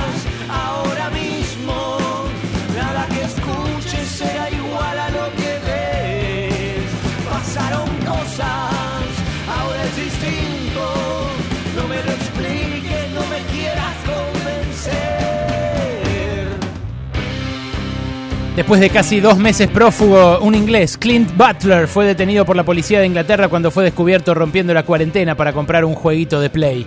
Vine a buscar el nuevo Call of Duty porque no puedo quedarme sentado sin hacer nada, le dijo al oficial. sí, un prófugo en cuarentena, como un preso, ¿no? Pasaron 7 minutos de las 2 de la tarde. Hay eh, colapso en eh, todos los vacunatorios de la ciudad. Hay jubilados eh, haciendo hasta 5 cuadras de cola para vacunarse. Nosotros eh, ya hemos mandado un miembro de nuestro equipo periodístico a uno de esos vacunatorios eh, para verificarlo in situ y en un ratito van a... Sí, en serio, Cris, es así de grosso nuestro despliegue de producción. Pero antes, contame, ¿no? Tenemos que producir. Tenemos que producir. Antes vamos a hacer el panorama de todo esto y sobre todo, ¿qué explicación dan en el gobierno de la ciudad? Adelante, Noelia Baral Vigera. Estamos hablando de lo que sucedió durante toda la mañana de hoy y continúa sucediendo a esta hora en los vacunatorios del Luna Park y en el vacunatorio de Avenida La Plata, allí donde estuvo el estadio de San Lorenzo de Almagro y donde, bueno, esperan sus hinchas que vuelva a estar. Son vacunatorios para mayores de 80 años de la ciudad de Buenos Aires y para residentes de geriátricos que abrieron hoy a las 8 de la mañana y que estaba previsto que eh, estén en funciones durante las próximas semanas. ¿Qué pasó? Bueno, lo que se empezó a ver apenas abrieron fue eh, colas larguísimas, colas al rayo del sol, sin que haya lugares para que los adultos mayores puedan esperar sentados y sentadas a que les llegue su turno. En el Luna Park la cola llegó a ser de cinco cuadras, eh, por supuesto aglomeraciones, imposibilidad de sostener la distancia social, eh, particularmente en el, en el eh, vacunatorio de Avenida La Plata hubo personas adultas mayores desmayadas que fueron asistidas por eh, personal de la policía de la Ciudad de Buenos Aires porque no había operativo médico para asistir allí a las personas que estaban esperando. Lo mismo pasó en el Luna Park. Bueno, el, el- el escenario realmente caótico y co- con muchísimo descuido hacia las personas que estaban allí esperando. ¿Por qué sucedió? Es la gran pregunta que eh, nos eh, ronda a todos en este momento. La ciudad de Buenos Aires recién ahora, hace un ratito, a través de su subsecretario de Atención Primaria, Ambulatoria y Comunitaria, Gabriel Batistela, habló eh, públicamente. Ahora en un ratito lo vamos a escuchar. Pero a las once y media de la mañana, Horacio Rodríguez Larreta tenía pensado, tenía previsto visitar el vacunatorio del Luna Park. Ah. Por supuesto, canceló esa eh, visita, ¿no? Fue cancelada. Estaba anunciada para que haya cobertura periodística, pero esa visita fue cancelada. Escuchemos, si querés, lo que decía Batistela hace un ratito nada más ante los medios que están allí eh, cubriendo esta situación en estos dos lugares. Pasaron varios, varios, varias evaluaciones que hicimos. Por un lado, eh, es un momento muy importante para el adulto mayor. Muchos de los que están viniendo, y estuve charlando con ellos, hace 11 meses que están en sus domicilios esperando una lucecita de esperanza y esta es la primera lucecita que pueden ver, la ansiedad, y, lo vemos todos los meses en una cola de- del banco que se anticipan, vienen más temprano los Para, turnos. doctor, perdón, Nosotros pero no había ni es- siquiera ambulancia del SAME, la calle no estaba cortada, cuando hubiera sido lo lógico cortar el tránsito, si bien no depende del Ministerio de Salud, pero por una cuestión de coordinación. ¿No le parece que eran medidas básicas que se tenían que haber tomado? Eh, sí, se dispuso la mitad de la calle, son procesos para mejorar, eh, ahora se están evaluando todos estos procesos y, y, y ver, y, en, en vacunación ya estamos llamando a las personas que vinieron once y media, no es que está atrasado el proceso de vacunación. Esto decía Batistela cuando los colegas le preguntaban qué pasó, por qué estuvo tan mal organizado. La ciudad venía vacunando en otros centros no tan masivos con operativos que no habían tenido mayores inconvenientes, aunque sí hay eh, observaciones y denuncias puntuales de algunas desatenciones. Por ejemplo, hay un centro scout en donde están vacunando a mayores de 80 y a residentes de geriátricos al que hay que acceder por escalera. Sí. Entonces es muy difícil para eh, personas que se trasladan en silla de rueda con caminadores o incluso para cualquier adulto mayor que, que- que tal vez eh, no, no puede caminar del todo bien eh, sin necesidad de llegar a, la instancia de una silla de ruedas, acceder. Pero más allá de estas observaciones puntuales, venía funcionando relativamente bien. Bueno, Batistela hace una mezcla y dice, bueno, hay un poco de, de, mm, de ansiedad de los adultos mayores por vacunarse, como eh, poniéndolo en responsabilidad de ellos. Mm. Eh, y cuando los colegas le siguen preguntando un poco más, eh, dice, bueno, ya están llegando las sillas para que se sienten, escúchalo. A ver. Estamos, digamos, todos estas, estos procesos muchas veces hay que mejorarlos durante la puesta en marcha. Ahora ya llegaron sillas, ahora estamos cambiando el lugar de espera en, sobre, sobre el Paseo del Bajo, que hay sombra, va a haber más sillas, eh, tuvo una dinámica y también vamos a hacer una redistribución de turnos eh, para los próximos días que vamos a hacer los llamados telefónicos a aquellas personas para desconcentrar también cada una de las personas es importante como mensaje general no anticiparse demasiado al turno porque van a estar vacunados y que vengan con un acompañante en lo posible.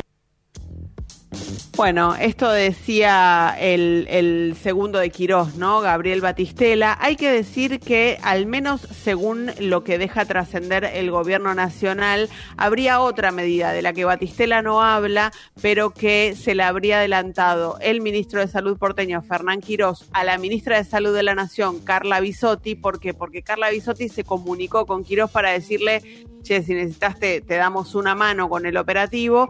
Quirós le respondió que mañana van a duplicar la cantidad de vacunatorios para adultos mayores en la ciudad. Ahí también habría una medida de descompresión. Hay algunas incógnitas que quedan Sí, pero flotando. pará, porque esto ya está pasando y ya eh, ahora es una catástrofe, no tanto por que estén al calor del sol, que es una cagada también, por supuesto, para mayores de 80 años, eh, sino también porque están unos encima de otros. Eh, esto, estas escenas que estamos viendo de, de muchos eh, adultos mayores muy cerca entre sí, con los barbijos obviamente a veces bien puestos, a veces no, familiares que tratan de ayudarlos uno, uno encima del otro, es calcado de cuando lo echaron a Alejandro Banoli del ANSES. Calcado. Cuando lo echaron a Alejandro Banoli del ANSES fue porque se empezaba a pagar el IFE, el ingreso familiar de emergencia, y como era gente no bancarizada, fue toda a buscar la guita a, los bancos. Y en muchos casos eran eh, también gente mayor en grupos de riesgo. Eh, ¿Qué pasó? El, tipo- el tipo fue eyectado de la silla, todos empezaron a mirar a ver de quién es este, de quién es, no es de nadie, lo echaron. Eh, esto que está diciendo Batistela acá, eh, que además yo no tenía el gusto, perdón, pero se ve que cuando tienen que dar una mala noticia mandan a un desconocido. Eh, lo de lo de Batistela fue una, fue un balbuceo parecido al de Juan Domingo Perdón, ¿viste? De, de Capuzoto, ¿te acordás, no? El personaje que Por decía, supuesto. Perdón, perdón, decía perdón, perdón, perdón, perdón, mala mía, perdón. Eh, no, señor, eh, alguien se tiene que hacer responsable, porque esto tiene Están consecuencias. llegando las sillas al- a las 12 del mediodía, a las 12 y media del mediodía cuando habló. Claro. Pero además, si no se armaba el revuelo mediático que armó sobre todo C5N, porque hay que decir, eh, los demás canales de noticias no tenían mucho eco eh, hasta ahora. Eh, si no se armaba el lío mediático, tampoco llevaban las sillas, digamos, al mediodía, ¿no? O sea, una cosa eh, que, que tampoco es tan difícil, tampoco es tan difícil. Y que además exacerba la diferencia con los que eh, tienen la prepaga y que les ofrecen ahí sí eh, todas las comodidades para vacunarse, ¿no? ¿No es? Quedó clarísimo, quedó clarísimo cómo vacunarte a través de tu prepaga en la ciudad de Buenos Aires terminó siendo un carril más rápido, más cómodo, más sencillo, eh, menos riesgoso, porque hay muchas personas que en este momento están expuestas al riesgo de contagiarse, esperando allí eh, afuera del Luna Park, afuera del vacunatorio de Avenida La Plata. Hay eh, una duda que queda después de lo que fue la reunión de la titular del PAMI, Luana Volnovich, con el ministro de Salud de la ciudad, Fernán Quirós. ¿Por qué? Porque cuando estalla eh, la polémica por eh, los vacunatorios eh, en prepagas y obras sociales exclusivamente para afiliados, Volnovich dice, nosotros tenemos 100.000 afiliados mayores de edad en la ciudad de Buenos Aires y nadie nos ofreció la posibilidad de eh, darle la vacuna a nuestros afiliados. Bueno, se reúne con Quirós y ahí la titular del PAMI le dice, tengo a disposición, si querés lo organizamos, 10 vacunatorios en la ciudad para los 100.000 porteños y porteñas mayores de, de edad que están afiliados al PAMI. Quirós nunca respondió. Y aparece hoy este, esta desorganización con eh, evidentemente una situación que podría haber encontrado eh, eh, la forma de ser descentralizada, no ser eh, tan desorganizada y poder eh, justamente bueno darle una atención eh, como corresponde a estos adultos mayores que se fueron a vacunar hoy. Mira, eh, no quiero hacer esta comparación, la verdad la, la hago porque la tengo a mano, pero francamente no es echar agua para el molino de nadie. En la provincia de Buenos Aires, mi suegra se vacunó este fin de semana. Eh, le tocó el turno, fue a un lugar eh, dispuesto por un municipio opositor al gobierno de Axel Kisilov. Convivían eh, los- la- el personal del municipio opositor con el de la provincia de Buenos Aires, convivían los carteles de ambos. Había eh, un personal súper amable, súper atento que le daba auxiliares, ¿no? Eh, no sé si serían voluntarios o del municipio, que les daban botellitas de agua a los viejos, eh, le decían, pase por acá, señora, siéntese. Eh, nada, lo elemental de cómo se trata a un adulto mayor, ¿no? Mira, me, me apunta nuestra amiga y colega Gaby Vulcano que cuando fue lo de lo del IFE, lo del pago del IFE a principios de la cuarentena, la diputada de la coalición cívica Mónica Frade denunció en la justicia a Alejandro Banoli y a, eh, y a Miguel Ángel Pese, el presidente del Banco Central, eh, por esas largas filas que eh, habían tenido que hacer los jubilados. Me acuerdo que eh, no era solo el IFE, sino también el pago de las jubilaciones que se había juntado. Eh, yo no me acordaba de esto. de esta- ¿Sabes? Eh, esto fue el 3 de abril. ¿Sabes cuántos casos diarios nuevos de coronavirus había en ese momento en la Argentina? No. 98 casos diarios nuevos de coronavirus Ahora tenemos el 3 de 5.000. abril en Ahora tenemos Argentina. 5.000 y el bicho eh, circulando como loco.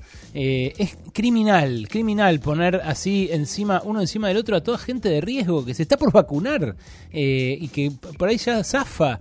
Bueno, eh, esperaremos eh, a ver si, si, podemos eh, conectar con alguna autoridad que no sea este Gabriel Batistela. Eh, la- hace tiempo que le venimos pidiendo a Diego Santilli, a Horacio Rodríguez Larreta. No sé por qué no quiere salir el jefe de gobierno. Acá pasaron cosas. Eh, ¿Está ya Leman? ¿Vamos al móvil? ¿Vamos al móvil? ¿No? Bueno, ahora, ahora en instantes, eh, en uno de los vacunatorios, uno de nosotros allá para ver qué está pasando.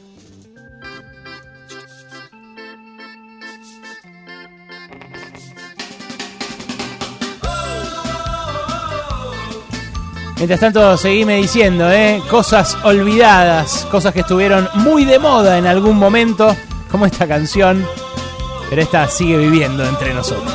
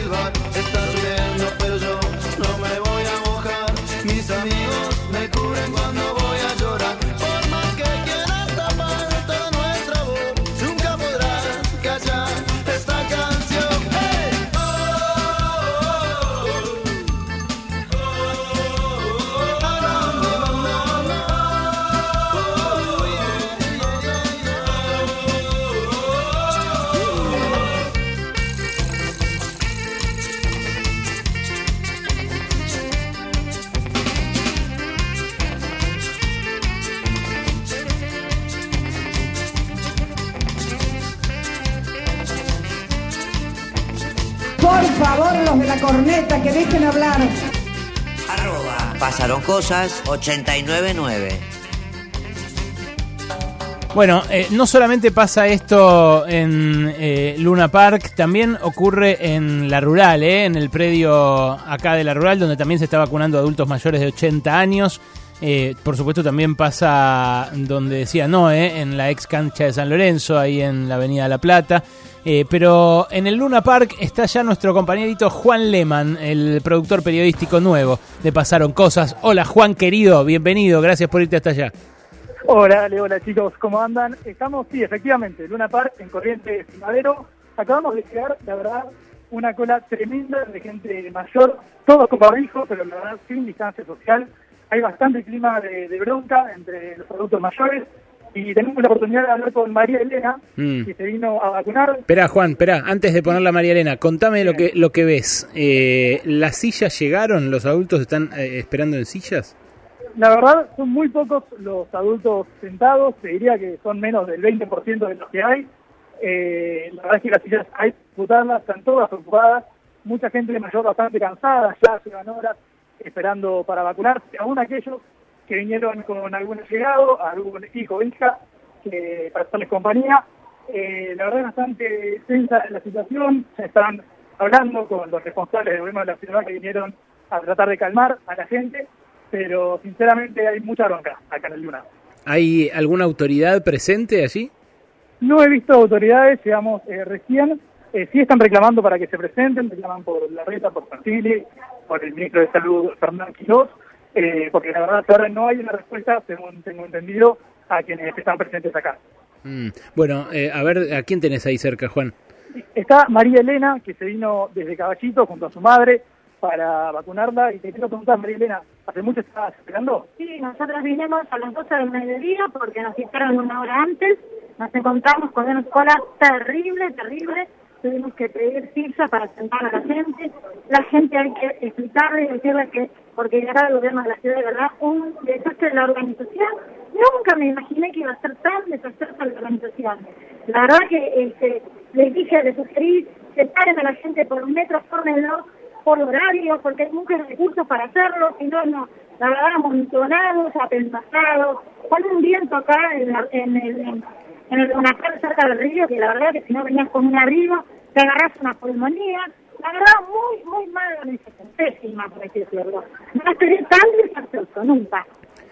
Juan, eh, no sé si está escuchando María Laura, preguntarle cuándo sacó el turno, cuándo se pudo anotar. El turno me lo saqué el mes pasado, me llamaron por teléfono para confirmarlo, este, pero bueno, eh, este, eso, eso fue rápido. El tema es eh, el tema de cuando de acá de la logística, no tienen, Mm. no tienen nada organizado, no tienen recursos, no tienen idea de cómo pueden organizar. Este, eh, la verdad, me llevé un- una decepción muy, muy grande, ¿no? Porque viendo a la gente grande que pobrecitos esperan su vacuna y se bancan cualquier cosa por dar esa vacuna para poder vivir, la verdad, Y sí. muy, muy desagradable todo lo que digo. ¿Qué edad, qué edad tiene tu mamá, María Mi Elena? mamá tiene 83.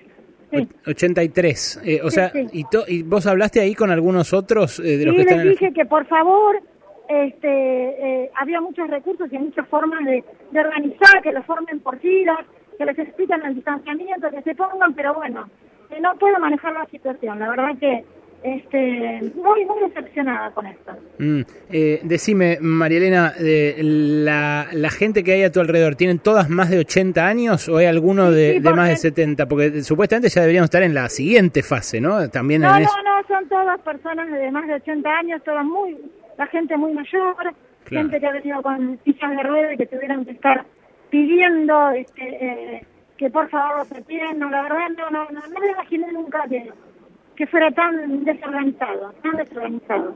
La verdad que no se merecen esta gente grande, no se lo merecen. Mm, gracias, María Elena. No, por favor. Juan, Juan, Sí, decime, eh, ahí, eh, ¿quién se ve ordenando eso? ¿Hay, hay alguna autoridad? ¿Hay guardias urbanos, policías? ¿Qué hay? No, parecen guardias urbanos, están con chalecos. eh, la verdad es que no están muy informados tampoco, simplemente piden que se calmen la situación ante las exigencias de respuesta. ¡Orden! En eso, exactamente como dice Dani, eh, pide que se distancien, que traten de mantener los protocolos, pero la verdad es que para la gente mayor que está haciendo colas hace más de, de dos horas, es bastante difícil, te imaginarás. Juan, se ve, estás haciendo, quiero decirte primero que estás haciendo un excelente trabajo, ¿eh? excelente, te felicito porque es tu debut y bueno, yo sabía que estabas nervioso, ya de movida lo rápido que llegaste a Luna Park es muy grosso, eh, ahora lo estás haciendo con mucha solvencia. Decime, ¿viste algún doctor ahí cerca de la fila, al- ahí donde están vacunando? ¿Hay, hay asistencia médica? No, acá donde donde estoy no, esto es sobre que Avenida Madero, esquina Corrientes, no hay médicos, simplemente dos personas, dos jóvenes, con los chalecos indígenas de la ciudad, Mm. ningún otro, otro personal. Mm, ahí la cagaste un poco porque se te pisó el micrófono, entonces no se escuchó del todo bien lo último que dijiste, pero venías bien, ¿eh? igual es, es- es un 7, por ahí es un 7, Ven- 8. Veníamos bien, pero pasaron cosas. ¿no?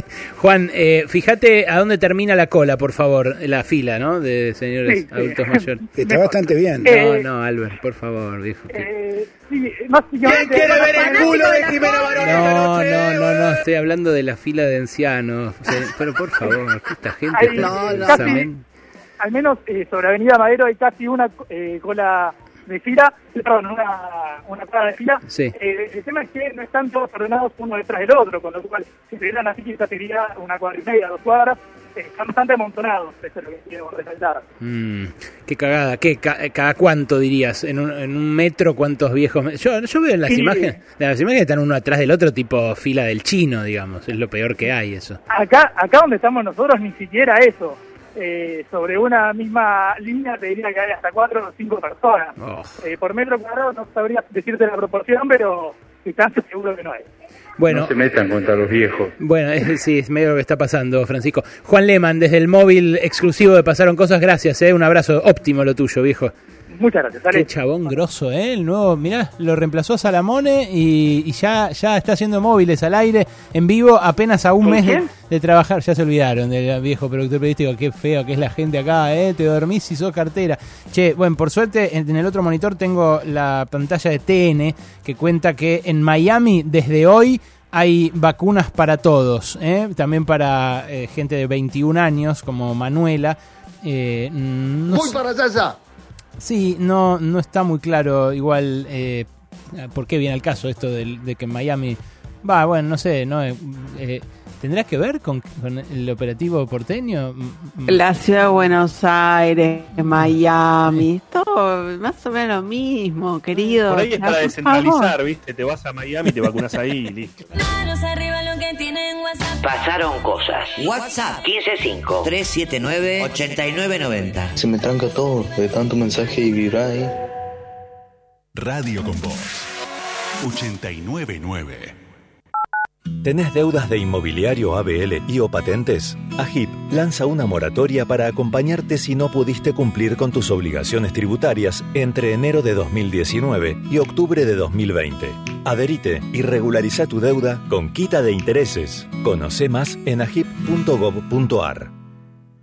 Moura, la batería de las principales automotrices. Si es batería, es Moura. En marzo, siglo XXI te propone un paseo por los gloriosos 80. El Destape, el nuevo libro de Natalia Milanesio, que cuenta cómo fue la liberación sexual post-dictadura y cómo impactó y cambió para siempre el modo en que los argentinos vivimos y hablamos de nuestra sexualidad. El Destape, de Natalia Milanesio. Publicó siglo XXI. Yo uso una placa de descanso para dormir. Lo que no sabía es que acumula bacterias que podrían afectar mi salud. Las tabletas limpiadoras Corega Tabs eliminan el 99,99% de las bacterias que causan el mal olor en 3 minutos. Proba Corega Tabs. Es práctico y funciona. ¿Sabes todo lo que podés hacer con un microondas BGH? BGH Quick Chef es la marca líder de cocinas a microondas del mercado. Sus nuevos modelos poseen panel de control digital, funciones preestablecidas y diseños renovados que combinan con tu hogar. Cocinar rápido y rico con BGH Quick Chef siempre es posible. Conoce más en bgh.com.ar. BGH. OSPE, tu obra social. Acércate y elegí la mejor cobertura. Todos tus trámites online. Conoce más en ospesalud.com.ar. OSPE, dedicados a cuidarte. Superintendencia de Servicios de Salud 0800-222-72583 argentina.gov.ar barra SS Salud Registro Nacional de Entidades de Medicina Prepaga 620646 Registro Nacional de Obras Sociales 115300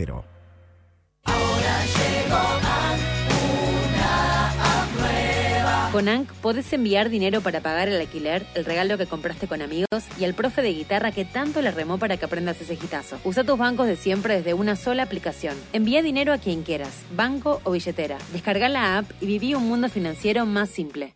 El mejor día es el sábado, obvio. Para mí el miércoles es insuperable. ¿El miércoles? ¿Qué tienen los miércoles? Con beneficios Credicop, los miércoles son insuperables. Con tus tarjetas Cabal Credicop, 10, 15 y hasta 20% de ahorro en más de 220 supermercados. Consulta los superadheridos y todas las promociones en www.bancocredicop.coop. Banco Credicop Cooperativo. La banca solidaria.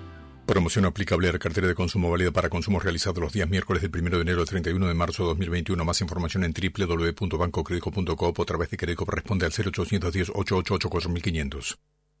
Suave, suave.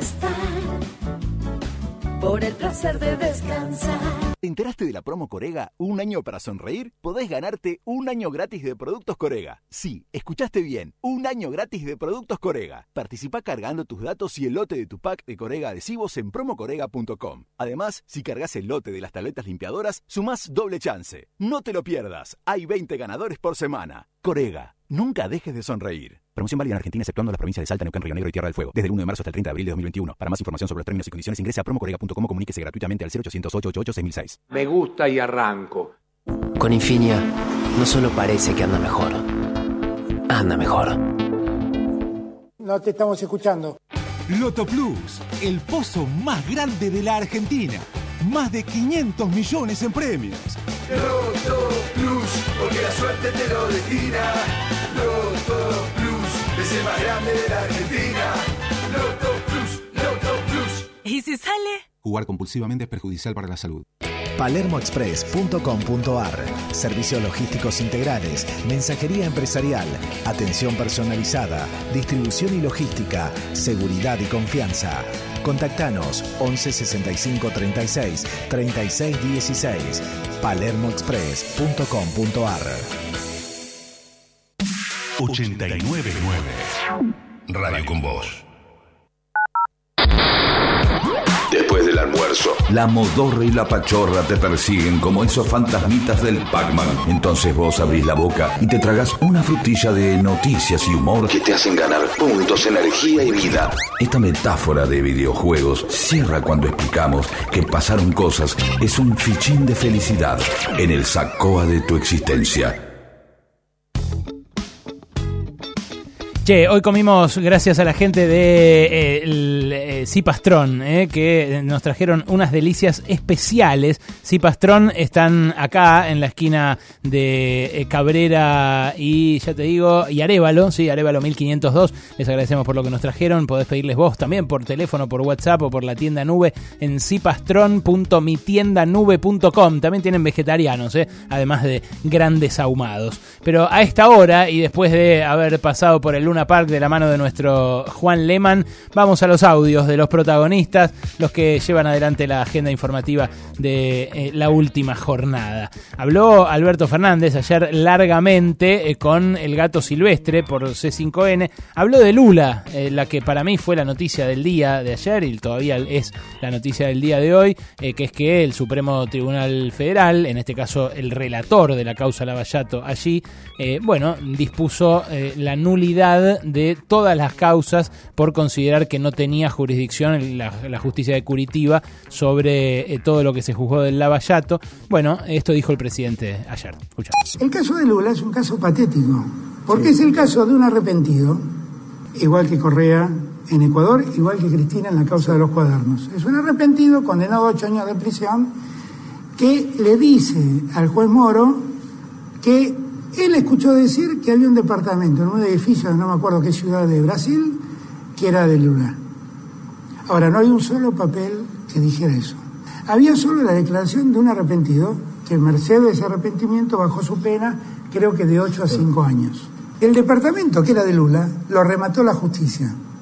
¿Y saben para qué lo remató? Para cobrarle la deuda a otra persona. Si el departamento de la de Lula, ¿cómo que rematan el departamento de Lula para cobrarle la deuda a otra persona? Eso es lo peor, eso es ese es el escándalo mayor.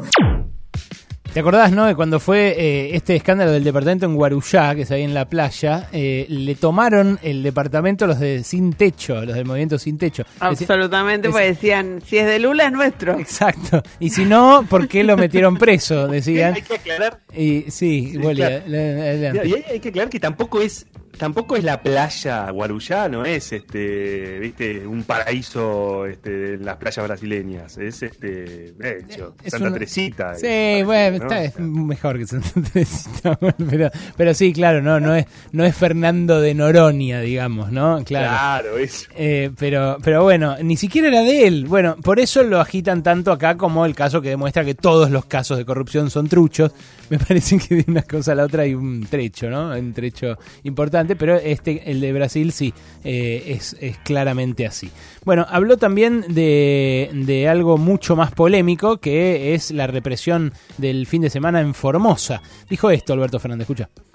Formosa periódicamente es objeto de cuestionamiento por los sectores de siempre. Primer punto, yo de ningún modo avalo ninguna forma de violencia institucional. Yo lo que creo que lo que se está descuidando es la situación de Formosa. Pues en Formosa no están igual que en Buenos Aires. Formosa está pegado a un país, que es Paraguay, que está viviendo un rebrote de la enfermedad y una escalada de los contagios impresionante. Y ese es el problema central que tiene Formosa, que no se está cuidando en el análisis que se hace. El, la cantidad de vacunas que llegan a Formosa tampoco son tantas bueno, ahí está Alberto Fernández poniendo el foco eh, en la situación epidemiológica para procurar sacarlo de la represión. Un gobernador, Silvio Infran, que ha sido reiteradamente respaldado, ¿no? ¿No es? Efectivamente, y que eh, es verdad que Formosa ofrece esa complejidad en la lectura, en el sentido de que es la provincia que mejor, eh, que mejores índices sanitarios tiene de, de las de los 24 distritos, pero a la vez eh, tiene estos eh, episodios de eh, violaciones sistemáticas a las libertades individuales, a los derechos humanos, bueno, la represión que vimos en estos últimos días y por supuesto, bueno, cada sector elige hacer foco en eh, lo que conviene a sus intereses políticos. Claro. Bueno, eh, es eh, otra de las eh, de las partes eh, que resaltamos del, del- reportaje que tuvo ayer Alberto Fernández con Gustavo Silvestre. ¿Qué más? Ah, en un momento habló de eh, Stornelli, lo tienen, ¿no? Al fiscal Carlos Stornelli, que lo había aludido sin nombrarlo, sí, muy amigo de, de- de grandes dirigentes del macrismo, más de Macri que de la reta, Eh, pero bueno, ahora lo nombró, porque en la apertura de sesiones ordinarias había dicho, hay un fiscal que está eh, condenado y que sigue siendo fiscal. Bueno, después el fiscal le dijo, lo vamos a hablar de hombre a hombre, ¿cómo había dicho? Sí.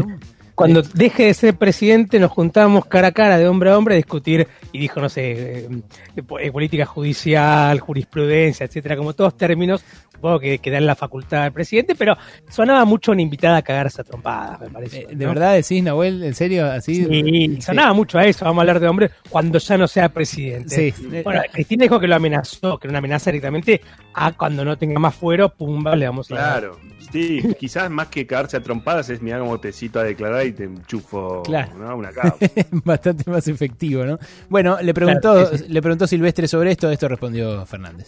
Me parece que Stornelli ha perdido mucha entidad y mucha credibilidad. Y yo quiero aclarar que lo conozco a Stornelli de muchos años, ¿eh? y que he tenido con él trato y que la verdad me asombra lo que he conocido después.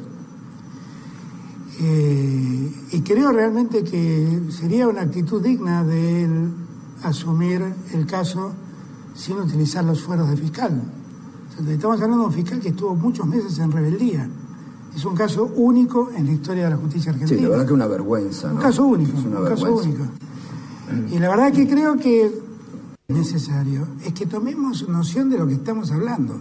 O sea, tenemos un fiscal que acusa y está siendo acusado por, dos delitos, gravísimos, muy graves. Muy graves. Bueno, Stornelli estuvo como casi todas las noches en televisión eh, en respuesta a esto. Dijo lo siguiente en TN, muy poquito después de lo de Fernández. Escucha. Sí, he sido y sigo siendo víctima, ya en menor grado, de un armado de una causa judicial. La persona o el topo, digamos por decir, que me mandaron para hacer toda la puesta en escena de esto, es una persona íntimamente relacionada con el gobernador de Formosa. Epa. Ahí está tirando. ladrona, tenía las lágrimas así, y que hablaba, que su marido acá, que la dejó y ella está mal, y que ella va a luchar, y, y que ella vendió dos propiedades, que ella le pasaba la plata al marido, todas las cosas. Yo la veo que ella se está haciendo la víctima, víctima, víctima, víctima. Yo la veo que ella se está haciendo la víctima, víctima, víctima, víctima, víctima. Es raro lo que. Un loop de, un loop de Mauro Ello, un loop cerebral de Mauro Ello que eh, viene a, a- a ilustrar. La verdad que lo de Stornelli es como el meme del hombre araña, ¿no? Porque más Claro. que más que víctima, pues, eh, él participó de el armado de una causa judicial que luego se desmoronó, como fue la de los cuadernos. Eh, Es muy llamativo que diga que él le mandaron un topo y además ahí hay una turbidez. Eh, Claro. Dale, explícamela, no me cuentes el título nada más, ¿no? Contala todo. Tengo la, tengo la sospecha de que si eh, esta semana el eje informativo no era Formosa y era, no sé, te digo cualquier cosa, la provincia de Buenos Aires, al topo se lo había mandado Axel Kisilov y no Infran. Te- tengo la sospecha. Pero además es todo rarísimo porque hablan como en clave, ¿viste? No se termina de entender. Y dicen, no, me mandaron un topo que me armó una causa. Sí, claro, que, que, que hacerle acordar que aunque, aunque se sienta muy en su despacho, está en TN, que tiene que hablar como más claro, ¿viste? Pero claro, Chon ya en un momento se- no, no se da cuenta de que no está en Comodoro Pi, piensa que está ahí y se le va a mandar un topo, no sabes. Bueno, habló- la pandemia genera esto, ¿viste? Sí, Porque sí. tenés Ese es el a, problema. a Stornelli, claro, eh, denunciando que le armaron una causa y a y a ¿cómo se llama? Y a, y a Bullrich denunciando represión. Es como que todo se da vuelta. Sí, sí, es cierto, es cierto. Eh, Muy lo- loco eso. Bueno, es así, es así. la- los roles cambian, a veces se intercambian. Eh, habló también eh, Alberto Fernández sobre si se kirchnerizó. A mí me, me pareció interesante esta esta eh, sección, este segmentito, eh, porque la verdad que, bueno, yo creo eso, yo creo que en estas últimas semanas, estos últimos meses, eh, viene girando hacia posiciones y, so- y sobre todo hacia el estilo de Cristina Fernández de Kirchner. Bueno, él dice que no, pero escúchalo de su boca. Yo dije lo que toda mi vida dije de la justicia y cuando terminé de hablar, los títulos de, diarios, de los diarios fueron Alberto se kirchnerizó.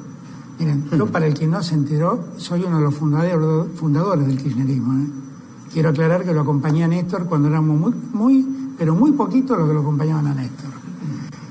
Ahora, si kirchnerizar es romper la voluntad del diálogo, no cuenten conmigo porque yo voy a seguir buscando el diálogo hasta el último día de mi gestión.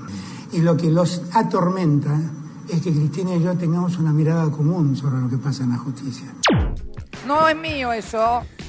bueno, acá es eh, justito después de esto es cuando dijo eh, la que fue para mí la frase titular del reportaje que es eh, llegué con Cristina, me voy a ir con Cristina, ¿no?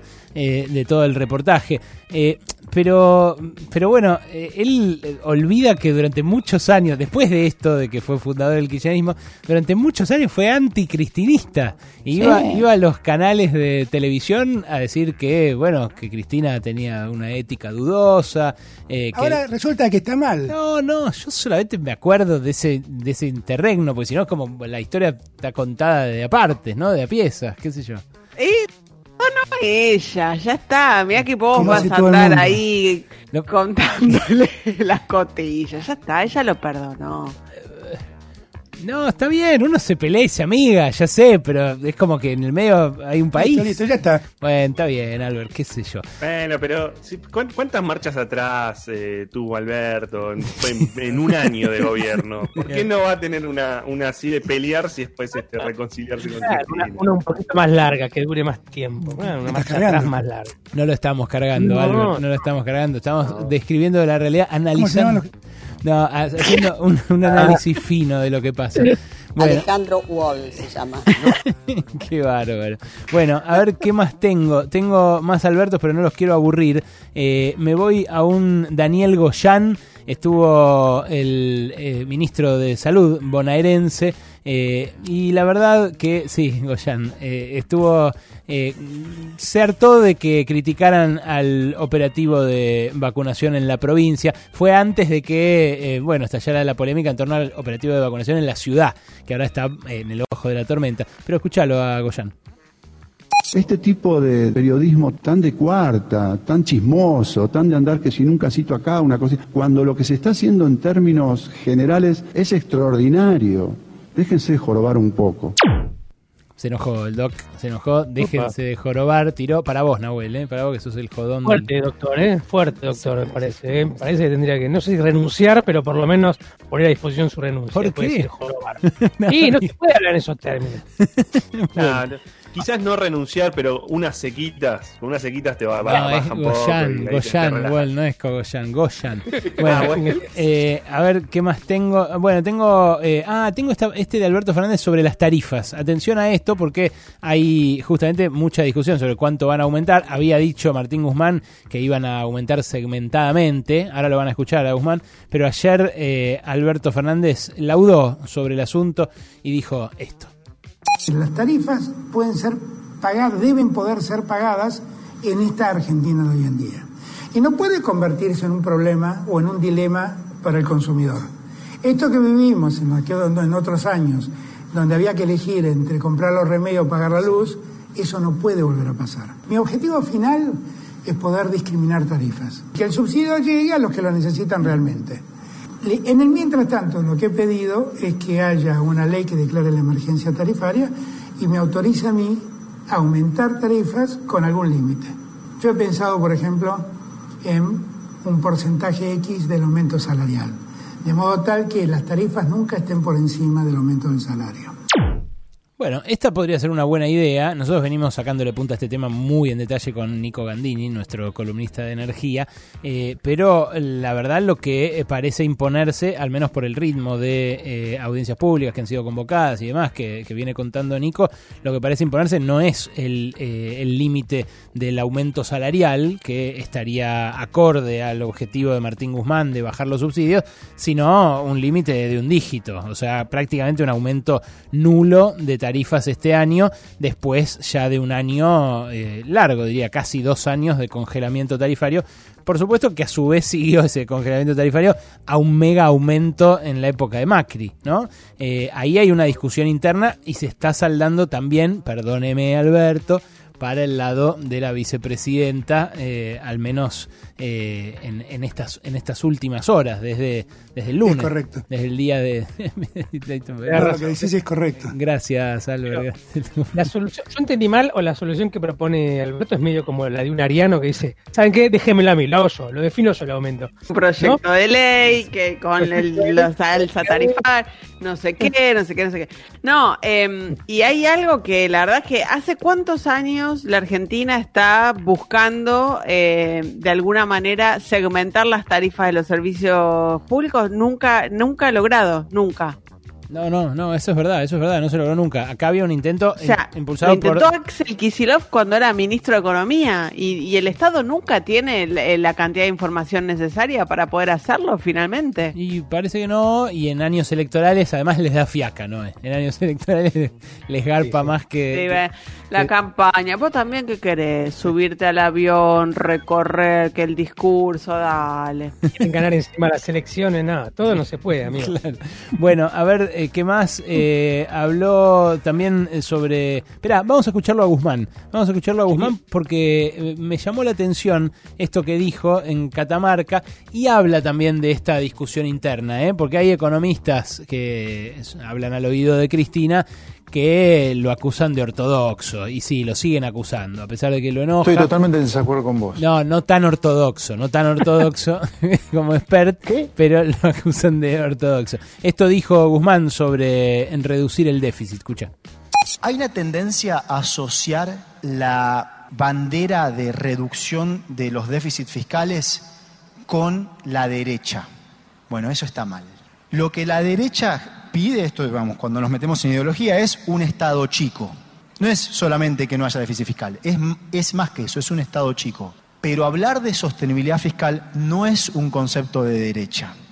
Por el contrario, quienes consideramos que el Estado juega un rol muy importante en resolver aquellas cuestiones que el mercado por sí solo no resuelve para el desarrollo económico, como todas las que enumeraba recién, consideramos que el Estado debe tener la capacidad de hacerlo. Bueno, eh, después dijo el que cuidaba el superávit fiscal era Néstor Kirchner, ¿no? Para mm, defender su angurria fiscal de este tiempo, porque la verdad que hay que decir eso. Estamos en un momento en el que eh, hay un montón de gente pasándola pésimo. Es cierto, el Estado tiene un déficit, es cierto, hay un problema con la cuenta pública, pero empezó a repuntar la economía. En enero la recaudación La subió verdad no te lo puedo pagar. más del 50%. Hay cosas que sí se podrían pagar. Bueno, Guzmán acá le habla más a los que lo resisten adentro del, del gobierno que eh, a ese público que había juntado en Catamarca en un teatro eh, donde también elogió a, a Jalil, el gobernador de Catamarca. Eh, mm, ¿Qué más tengo? Eh, tengo un par más de Alberto. Eh, hay uno sobre la vacunación, justo ahora que está eh, estallando este escándalo de la vacunación acá en la ciudad. No le saco el culo a la jeringa. A ver, ya le va a tocar, Melconian, tranquilo, tranquilo. Eh, por ahora van arriba de 80, arriba de 70. ¿Cuánto está, Melco? Ah, mira, tan morocho que se lo veía. A ver qué dijo Alberto sobre la vacunación. Yo creo que ahora va a acelerarse. Hemos logrado con la Federación Rusa fijar un, cronograma de entregas que todas las semanas nos permita contar con vacunas. Hemos comprado 3 millones de vacunas adicionales a Sinopharm. Eh, se supone que en marzo tendrían que estar entrando, en lo que queda de marzo tendrían que estar entrando 580 mil dosis de AstraZeneca. Y para mí es una obsesión que la gente se vacune pronto. Y yo voy a seguir trabajando para eso.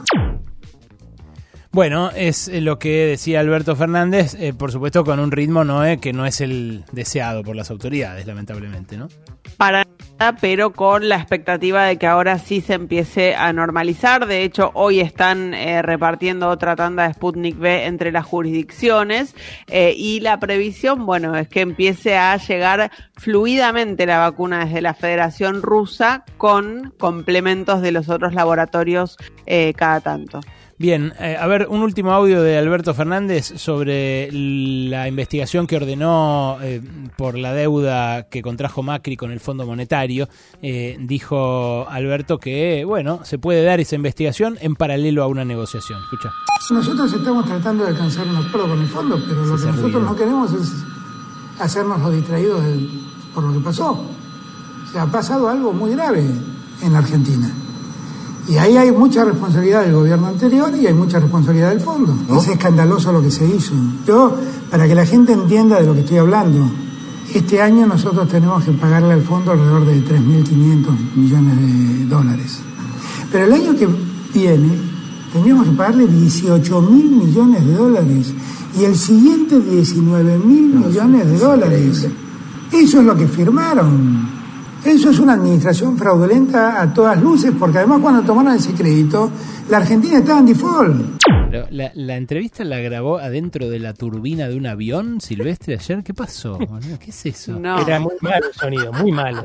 Es, eh, sí, suele ser muy malo. La grabó en Olivos, no, no estaba en la turbina de un avión, pero no sé, capaz justo prendieron el, el helicóptero. No sé qué decirte. Eso espero que no, porque trae malos recuerdos. Era malo el sonido, mala la luz. La verdad que. Igual viste que ahora C5L tiene realidad aumentada, todo, claro, ves la, la, la Quinta Olivos y todo parece un estudio casero, parece un youtuber, viste ya, el presidente. Bueno, del lujo qué sé yo. Eh, a ver, tengo eh, un último audio eh, para cerrar este bloque. Hago una aclaración que es que primero es un audio viejo que ahora se viralizó. Lo aclaró su propio autor, el ministro de Seguridad santafesino. Parece que le mandó este audio a un comisario de los que defienden narcos hace un año y medio y que ahora, como a este comisario lo están por rajar o lo tienen enjuiciado o lo que sea, difunde el audio para, bueno, llevárselo puesto. De todas maneras, eh, es eh, un audio con contenido fuerte. eh, si hay niños, niñas eh, cerca del parlante, distráiganlos. Anda para allá, viste cómo son los nenes, se creen todo. Así que distráiganlos, porque tiene también un contenido racista, eh, inequívocamente racista, eh, a pesar de lo cual eh, van ya a lo ver... vivimos esto. Sí, Pichetto, es, eh, es así, la verdad que tiene un blanco además que es parecido Ese al que, tema me encanta. ¿cómo? Claro, al que usted suele Sí, tener. claro. Eh, pero fíjense la pronunciación de las palabras, sobre todo lo que a mí me resultó vistoso. Eh, es un audio de Marcelo Saín eh, dirigido a unos policías de su provincia, la provincia de Santa Fe. Escucha. Ustedes son todos santafesinos que se creen que no sé qué mierda son, los rosarinos se creen que son todos porteños, no se hablan entre sí, se recelan, hablan eh, a espaldas barbaridad de uno del otro. No, o sea, como a mí me chupan un huevo todos, los rosarinos, los santafesinos, los de Reconquista, me chupan un huevo la la chuta, me la chupan todos. Creo que ustedes juegan en la primera D y yo juego en la primera A. Y te lo digo, vos ya soy un hijo de puta, un fanfarrón, un turro. No, negro, tengo muchos años de experiencia jugando en primera A. Ahora estoy en el vestuario de la primera D. Y son unos negros pueblerinos. Les chupan huevo lo que yo digo, hacen lo que se les antoja al forro del a las 2 de la tarde están todos en la casa. Eso es lo que yo pienso de todos ustedes. Es la visión santafesina pueblerina, o sea, una visión muy pedorra. Gracias a Dios que Dios atiende en la capital federal. Porque si no, este país sería Uganda, hermano. Porque si Dios atendiese en Santa Fe, estamos hundidos todos. sí, la verdad que no podía dejar de compartir. Provincia de mierda. No, Jorge, no le diga así que no se, no se Todos escucha. ladrones, un de gente nos escucha en Santa Hay Fe. una, Ah, hay una mezcla de metáforas, ¿viste? A mí me interesa, a mí por lo menos me interesa la futbolística. Es que él, él está en primera A y son todos de primera D. ojo, porque mirá que la Copa Argentina viene dando mucha sorpresa, ¿viste? Que equipo de la, de la D, de- del interior, todo, le ganan lo de la A, así que es ahí cuidado, Me ¿no? gusta También la pronunciación de la pronunciación de pedorro, me gusta. Es casi tan buena como la- cuando Noé te dice Gil, ¿viste? Muy bueno, muy bueno. ¿Qué metáfora, ¿Qué metáfora es? Me chupa esto, me chupa el otro. Muy detallado Más también. que No voy a necesitar voy a pedir ayuda porque la verdad que a mí estas cosas, esto es bien de porteño lo que hace, porque me jode cuando hablan así difícil. No se les ent- se entiende lo que, lo que piensa de los santafesinos. Realmente joden estas cosas, son muy crípticos, parece el indio Solari.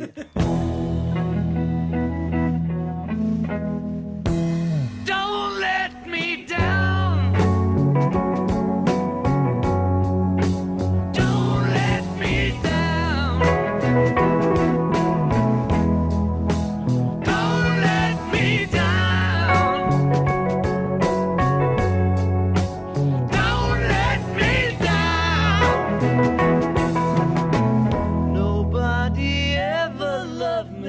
Like she does.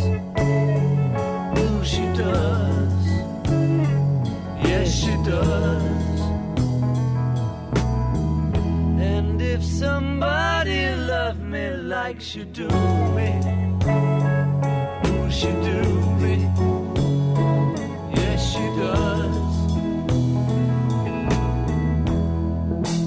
Don't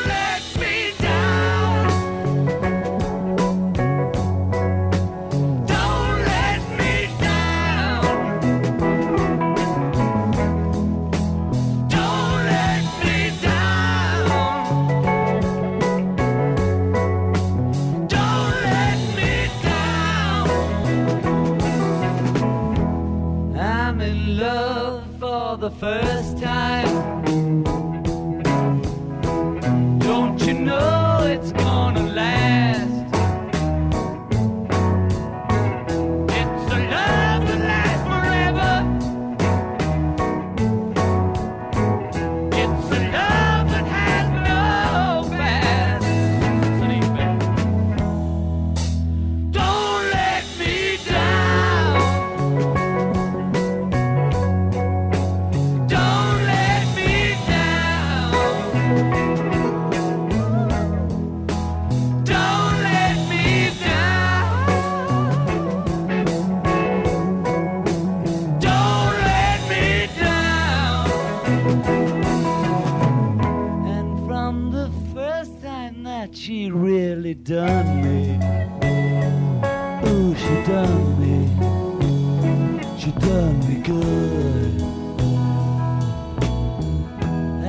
guess nobody ever really done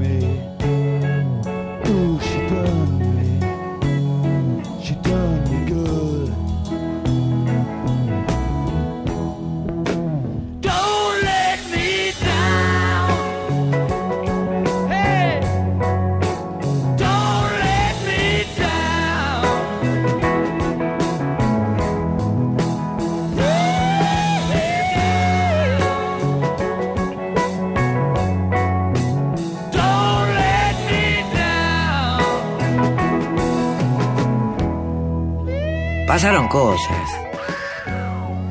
Qué temardo este de los Beatles. Vos si querés jugar con nosotros al aire, podés anotarte ya mismo en el 155-379-8990. En un ratito jugás al Cuando pasaron cosas. Ese juego donde me tenés que decir qué pasó antes y te podés ganar una remera de Pasaron Cosas de las que hacen nuestros amigos de Chakra. Pasaron cosas. WhatsApp 155-379-8990. Se me tranca todo de tanto mensaje y vibrar ahí. 899 Radio con Voz. Cargas Infinia, cargas tecnología molecular. Cargas Infinia y tu auto anda mejor. ¿Y arranca o no arranca? Hoy más que nunca es bueno seguir hablando y sonriendo con confianza. Por eso, si usas prótesis dental, proba Corega, que asegura tu prótesis durante todo el día y te da la confianza que necesitas. Corega, nunca dejes de sonreír. Cargas Infinia, cargas calidad internacional certificada. Cargas Infinia y tu auto anda mejor. Parrilla Lo de Jesús. Ahora en tu casa. Te sigue acompañando con una carta repensada para llegar a tu mesa. Las mismas carnes de siempre con nuevas propuestas de cocina casera. Cortes madurados y platos listos envasados al vacío. Su vinoteca La Malbequería te lleva los vinos con combos especiales y un 30% off. Con delivery propio y sin cargo. Más info en arroba lo de Jesús y arroba la malbequería. Desde 1890, en Cervecería y Maltería Quilmes, nos centramos en la gente. Por eso estamos comprometidos con la calidad de nuestras bebidas y con el desarrollo de nuestras comunidades en todo el país. Cargas Infinia, cargas máxima limpieza de inyectores. Cargas Infinia y tu auto anda mejor. En la jugada,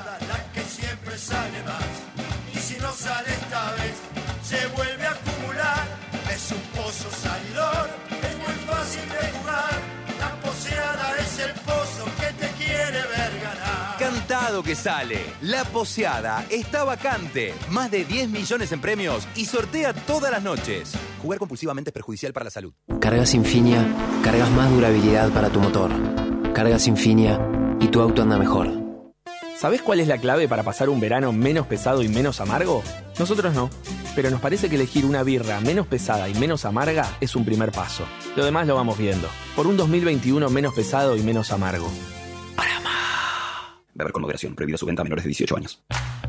Si vas a tirar plásticos, cartones, vidrios, metales o papeles, llévalos siempre limpios y secos al contenedor verde o punto verde más cercano. O entregáselos en mano a un recuperador urbano. Para saber más, entra a buenosaires.gov.ar barra reciclables. Buenos Aires Ciudad.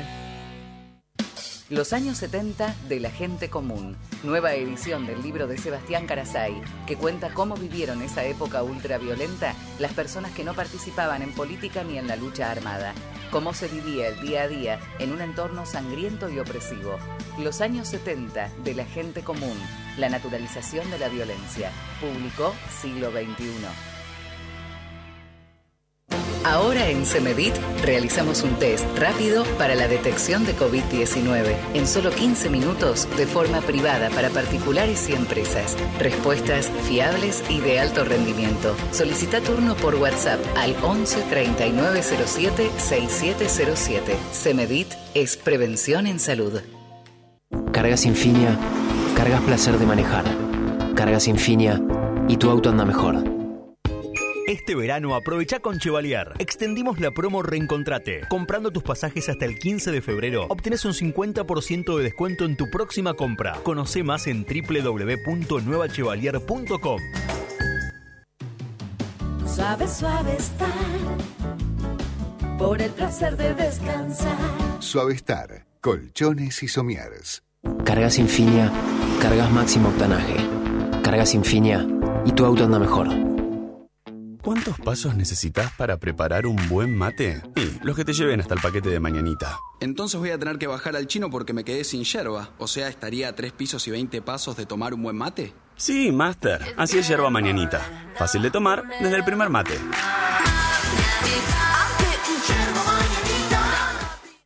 Hay un nuevo La Nación Más. Más horas en vivo. Más periodistas. Más voces. Más para pensar. Más actualidad. Más compromiso con la realidad. Desde las 6.30 am. Más para vos. En La Nación Más. ¡Son siempre lo mismo! Con Infinia, no solo parece que anda mejor, anda mejor. Los octavos de final de la UEFA Champions League están en ESPN. No te pierdas los cruces entre los mejores equipos de Europa en su camino a Estambul, porque el mejor fútbol del mundo está en ESPN. Cargas Infinia, cargas tecnología e innovación. Cargas Infinia y tu auto anda mejor. Basta, por favor. Radio con Voz. Radio 899.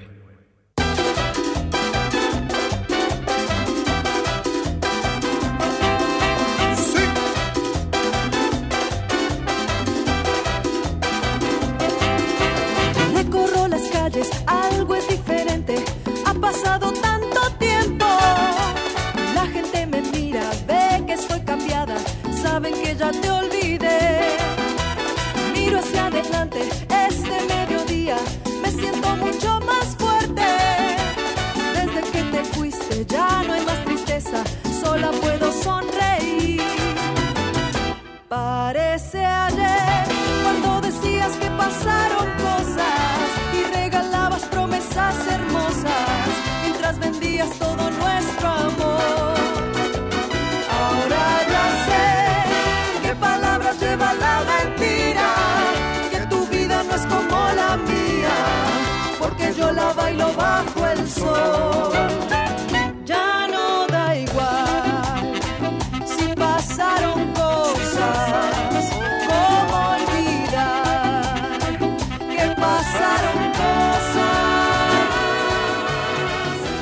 Los dos pastores alemanes de Joe Biden, el nuevo presidente de Estados Unidos, fueron echados de la Casa Blanca.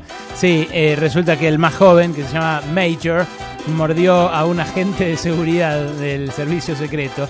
Su otro perro, Champ, mirá los nombres del perro de, de Joe Biden, Major y Champ. También cayó en la boleada y se tuvo que ir. Al final acá Dylan y Procer, ¿eh? los perros de Alberto, tienen hasta cuenta de Instagram. ¿Cuál es el primer mundo al final, eh? ¿Cuál es el primer mundo? Viejo, nueve Vamos, minutos. Argentina. Qué grande, se enorgullece el otro.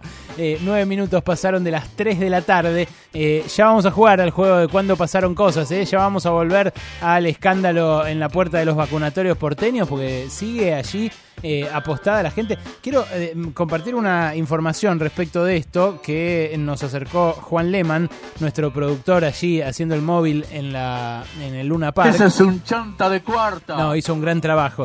Eh, Chupamedia, rufián y alcahuete. informaron allí a la gente. Digo esto por si alguien está yendo para allá. Hay turnos hasta las 15.45. Ese es el último turno, por lo menos ahí en el Luna Park. También hay eh, turnos hasta dentro de un rato en el- la ex cancha de San Lorenzo, ahí en el Carrefour de, Avenida La Plata. Y en eh, la Rural, que también está establecido como vacunatorio para los adultos más de 80 años. Bueno, lo que le dijeron a Juan ahí es que el último turno está previsto para las 15.45, pero que van a extender la jornada de vacunación todo lo necesario para vacunar a los que faltan, porque vos ves la fila ahora y sigue habiendo un montón de gente afuera del estacionamiento en Boedo. Un, desborde como el, como lo del Diego, digamos, como el funeral del Diego, como aquel, aquel pago fallido de la IFE eh, y de las jubilaciones eh, a principios de la, de la pandemia, el 3 de abril. Eh, en fin, espero que haya consecuencias como en esos casos, que, que sea además algo que tenga repercusiones políticas. Eh, porque en general se la llevan de ¿Vos arriba. decís? ¿Viste cómo es, no? Se la llevan de, de arriba eh, unos sectores sí, otros sectores no. eh, y me parece que la comparación es, es bastante nítida. Eh, se ve muy claramente que hubo una muy mala organización y que encima las víctimas de esa mala organización son los adultos mayores, el grupo que más estuvimos cuidando. Tuvimos un año encerrados por ellos para cuidarlos a ellos y ahora los están exponiendo a ellos al contagio poniéndolos eh, uno al lado del otro. Es una cosa realmente criminal. Eh, peor el, el remedio que la enfermedad, como dice uno de los testimonios ahora en este momento ahí en Boedo. Eh, pero vamos al deporte. Un ratito, ya jugamos en un rato al eh, cuando pasaron cosas. Antes, Alejandro Wall, contame, ¿qué onda? Previo al Superclásico, ¿cómo le fue a River? Anoche Argentinos Juniors domó a River, le ganó 1 a 0 en el Monumental. Ayer circuló un dato que, eh, que, claro, que fuera de contexto parece impresionante y es que River no perdía desde diciembre de 2019 en el Monumental. Eh, está bien, pero jugó eh, cuatro partidos en 2020. Después vino la pandemia, suspensión de fútbol. Cuando volvió el fútbol post pandemia, jugó en la cancha de Independiente. Eh, en noviembre, de hecho, en esa cancha perdió con Banfield 3 a 1. Eh, al margen, obviamente, River tiene un peso muy fuerte en su cancha de local, también cuando sale de visitante, en los mano a mano. Pero cada tanto le pasa al equipo de Gallardo que no puede, que, que- se traba, que busca, porque ahí hay una constante, y es una constante que ayer se vio, hay una búsqueda en su fútbol eh, que, que- no abandona. Rivera ayer arrancó eh, con esa, esa búsqueda de, de protagonismo, de tener la pelota, hacerla circular, de ir a buscar lastimar. Eh, tuvo incluso con un remate de, Milton Casco que dio en el travesaño a los seis minutos una primera chance. Pero tuvo del otro lado un equipo, Argentino Juniors, que le presentó pelea, que le, que le respondió rápidamente en el contragolpe, eh, que incluso pudo haberse ido arriba en el, en- el primer tiempo. Eh, tuvo un mano a mano Gabriel Auche con, eh, con Armani. Gallardo movió piezas ahí. Es un gran lector de- de- del juego Gallardo. Mandó a la cancha a Jonathan Maidana, que volvió a River después de su enorme primer paso, que incluyó la final en Madrid en 2018 frente a Boca. Eh, mandó a la cancha a Palavecino, a Santos eh, Borré.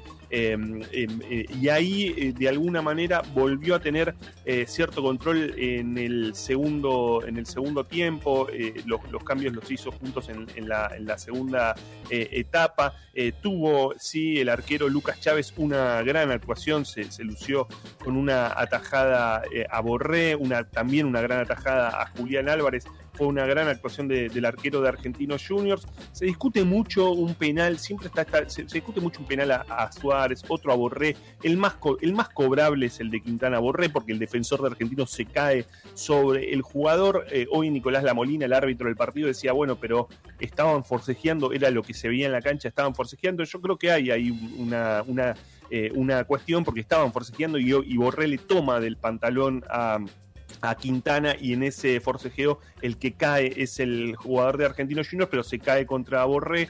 Es una falta eh, cobrable. eh, la Molina sostiene que no. Pero digo, sin entonces, si- sin perder la- la idea de juego, la lógica de juego que tiene el equipo de, de Gallardo, con un gran Enzo Pérez eh, en, un, gran momento, manejando la mitad de la cancha, bajando a buscar la pelota eh, para meterse entre los centrales, recuperando eh, también, eh, con un gran momento de, de Enzo Pérez. River sigue manteniendo esa idea. Ayer tuvo fallas defensivas, lo, mostró por momentos mal funcionamiento entre en la dupla central.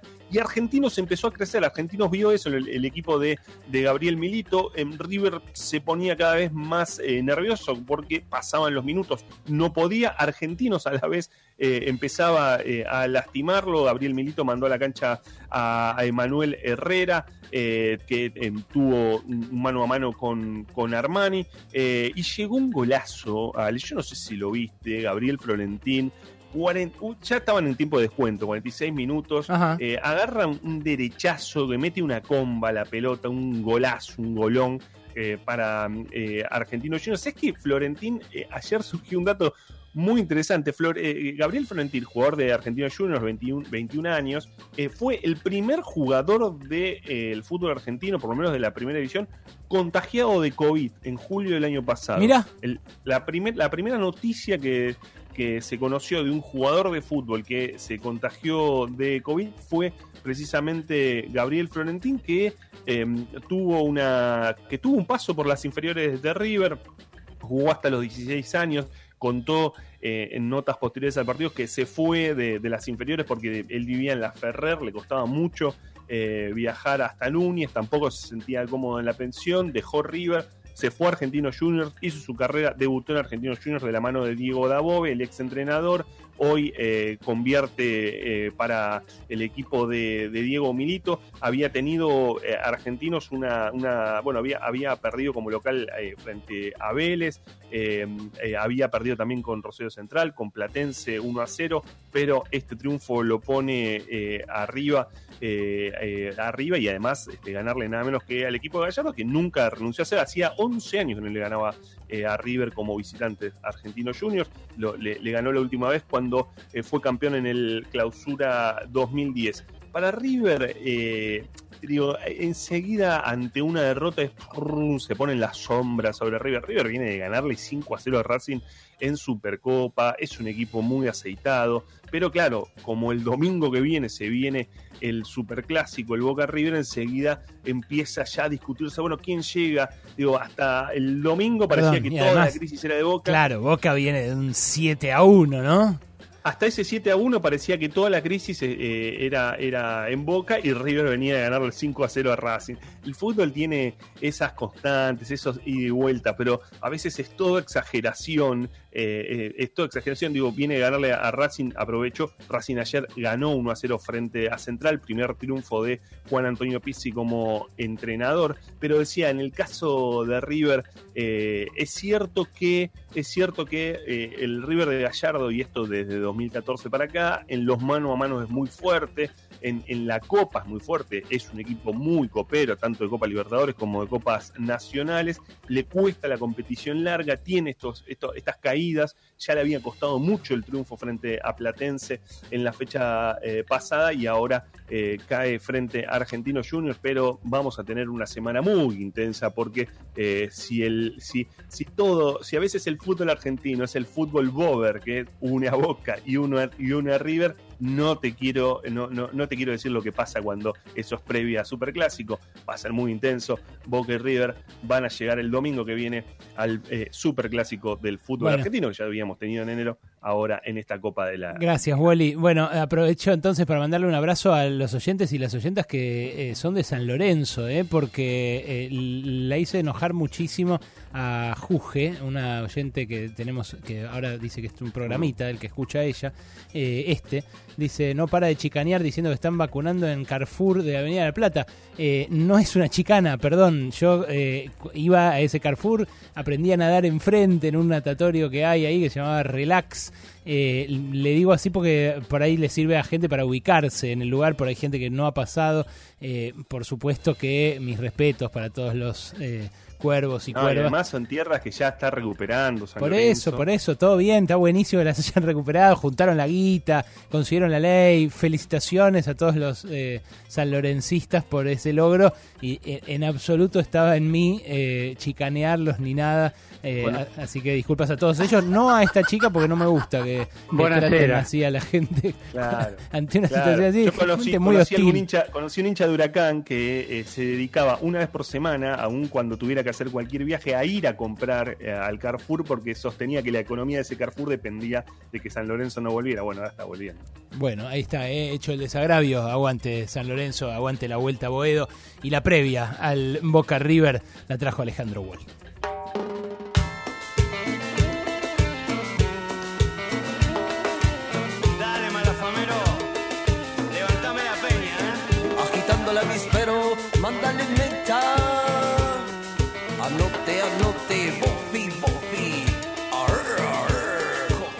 Cumbia.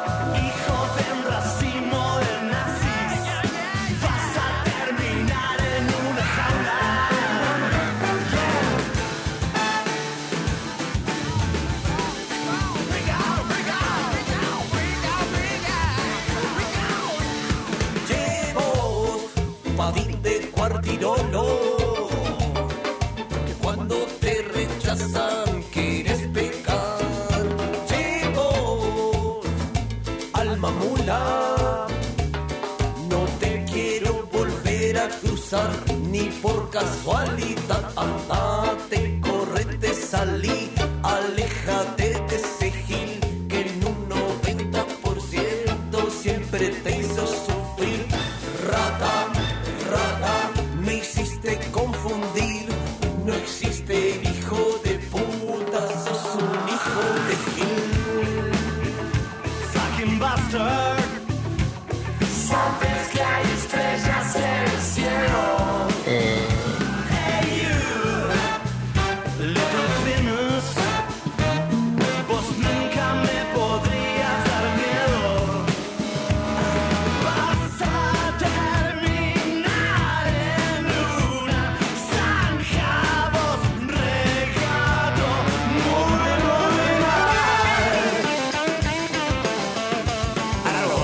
Pasaron cosas 899.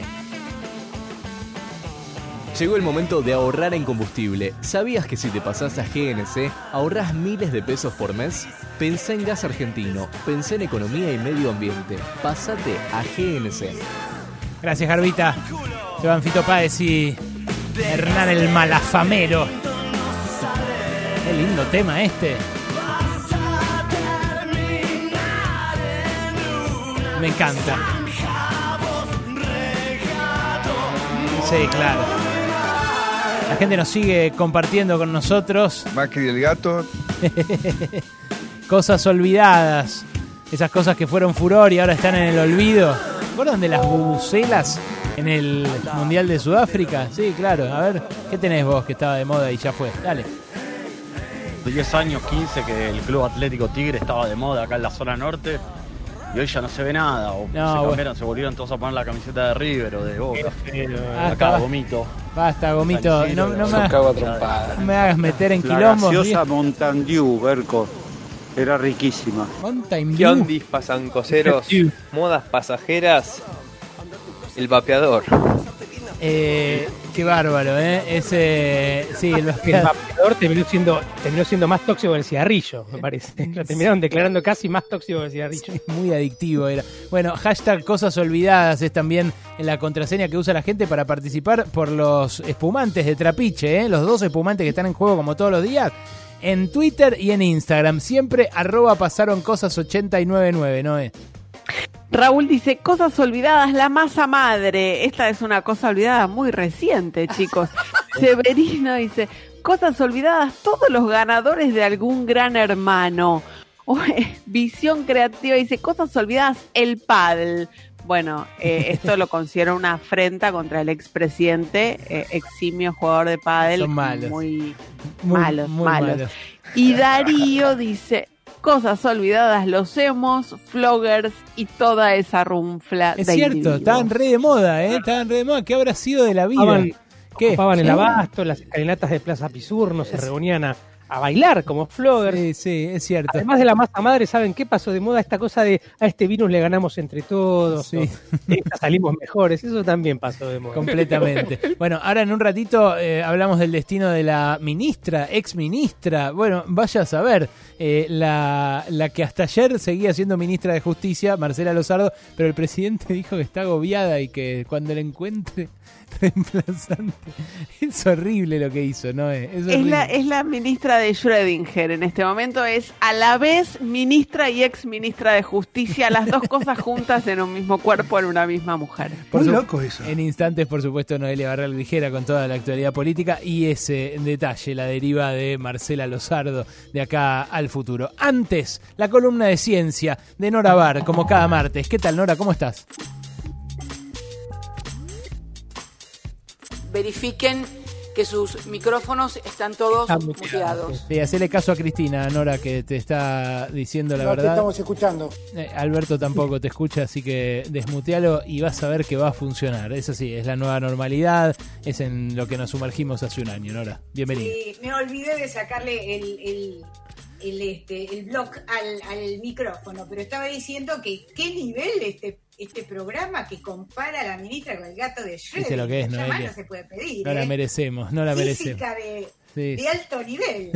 Cuántica, exactamente. Bueno, Nora, contame, ¿vos por dónde vas hoy?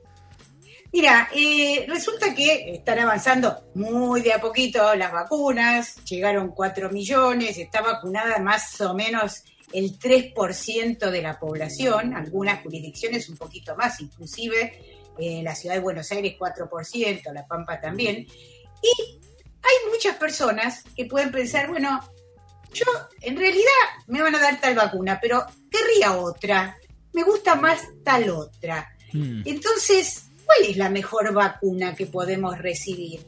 Esto es algo que nos planteamos nosotros, cada uno de nosotros, porque vemos que los ensayos clínicos que se dan a conocer profusamente y que todos aprendimos a, tratar de dilucidar, tienen un, numerito que es el numerito de eficacia, ¿no es cierto?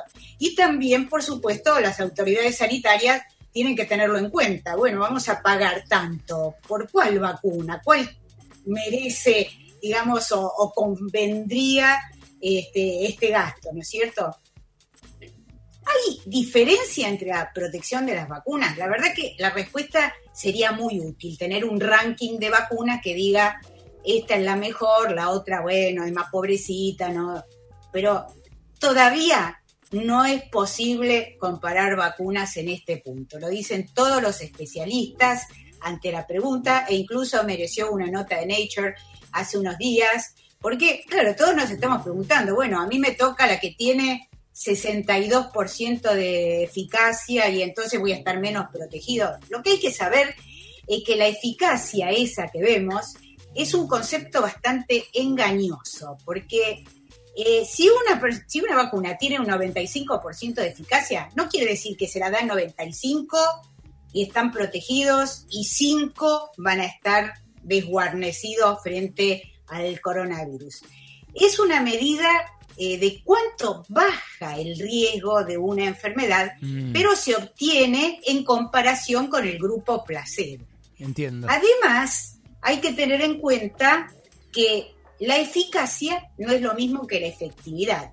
La eficacia ¿Qué diferencia hay? es, un- Eso. es una medida que se obtiene en los ensayos clínicos, que se hacen, se hacen con una población determinada, porque viste que en los ensayos clínicos se, de- se de- se pide voluntarios que estén dentro de tales y tales condiciones.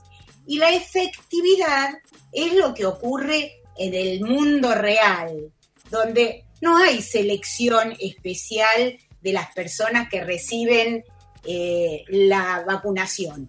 Entonces, por ejemplo, puede pasar, por ejemplo, la de Janssen, que es la última que se dio a conocer, eh, la aprobó el CDC, tiene algo muy bueno que es una sola dosis, y, y dio 72% de eficacia en una población y en Sudáfrica 64%.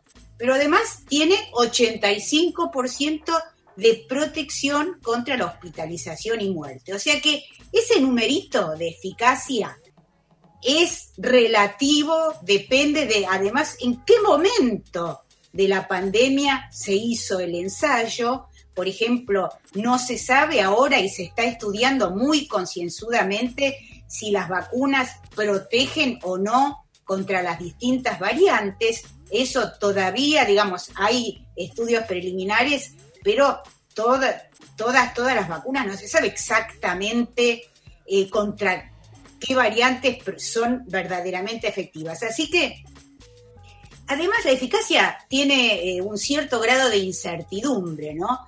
Porque los ensayos pueden tener distintas definiciones sobre a qué se considera enfermedad grave o a qué se considera enfermedad moderada. Claro. Así que lo que dicen todos los especialistas es, no nos pongamos exquisitos, esos números son números de referencia para los especialistas, para los que estudian estas cosas, pero ahora la mejor vacuna es la que nos dan, la que tenemos a mano y todas las vacunas cumplen, digamos, con los requisitos y superaron los requisitos eh, que puso la, la Organización Mundial de la Salud. Así que la conclusión es que si uno quiere controlar la infección, lo mejor que puede hacer es vacunarse con la vacuna que tenga mano. Bueno, lo perfecto es que yo- es enemigo, Me, pero bueno. me ¿no? parece, Nora, que esta era una duda que aparecía en diciembre, por ahí, o en enero, eh, pero que se fue disipando con el correr del tiempo y a medida que se acerca lo que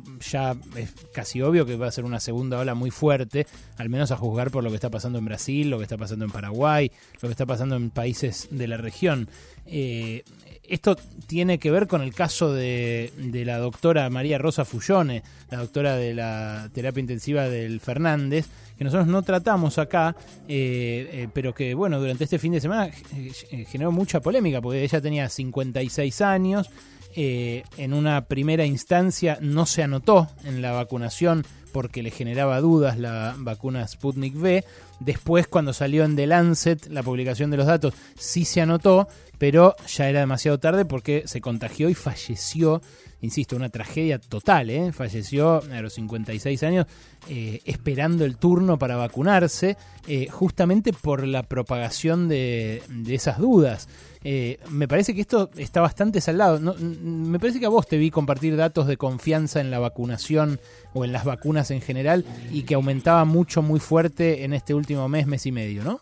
Sí, exactamente. Hubo varias, varias este, consultas y encuestas y lo que se vio es que subió como 20 puntos la aceptación de, hay más del 70% de la población que en este momento tiene confianza para vacunarse, pero sí, lo que vos mencionaste es un ejemplo trágico, lamentablemente, de lo que puede pasar si eh, uno creyera en algunos argumentos que se esgrimen y empieza a pensar, no, mejor que la China que tiene tanta eficacia, voy a esperar que llegue tal otra, Claro. la británica o la norteamericana.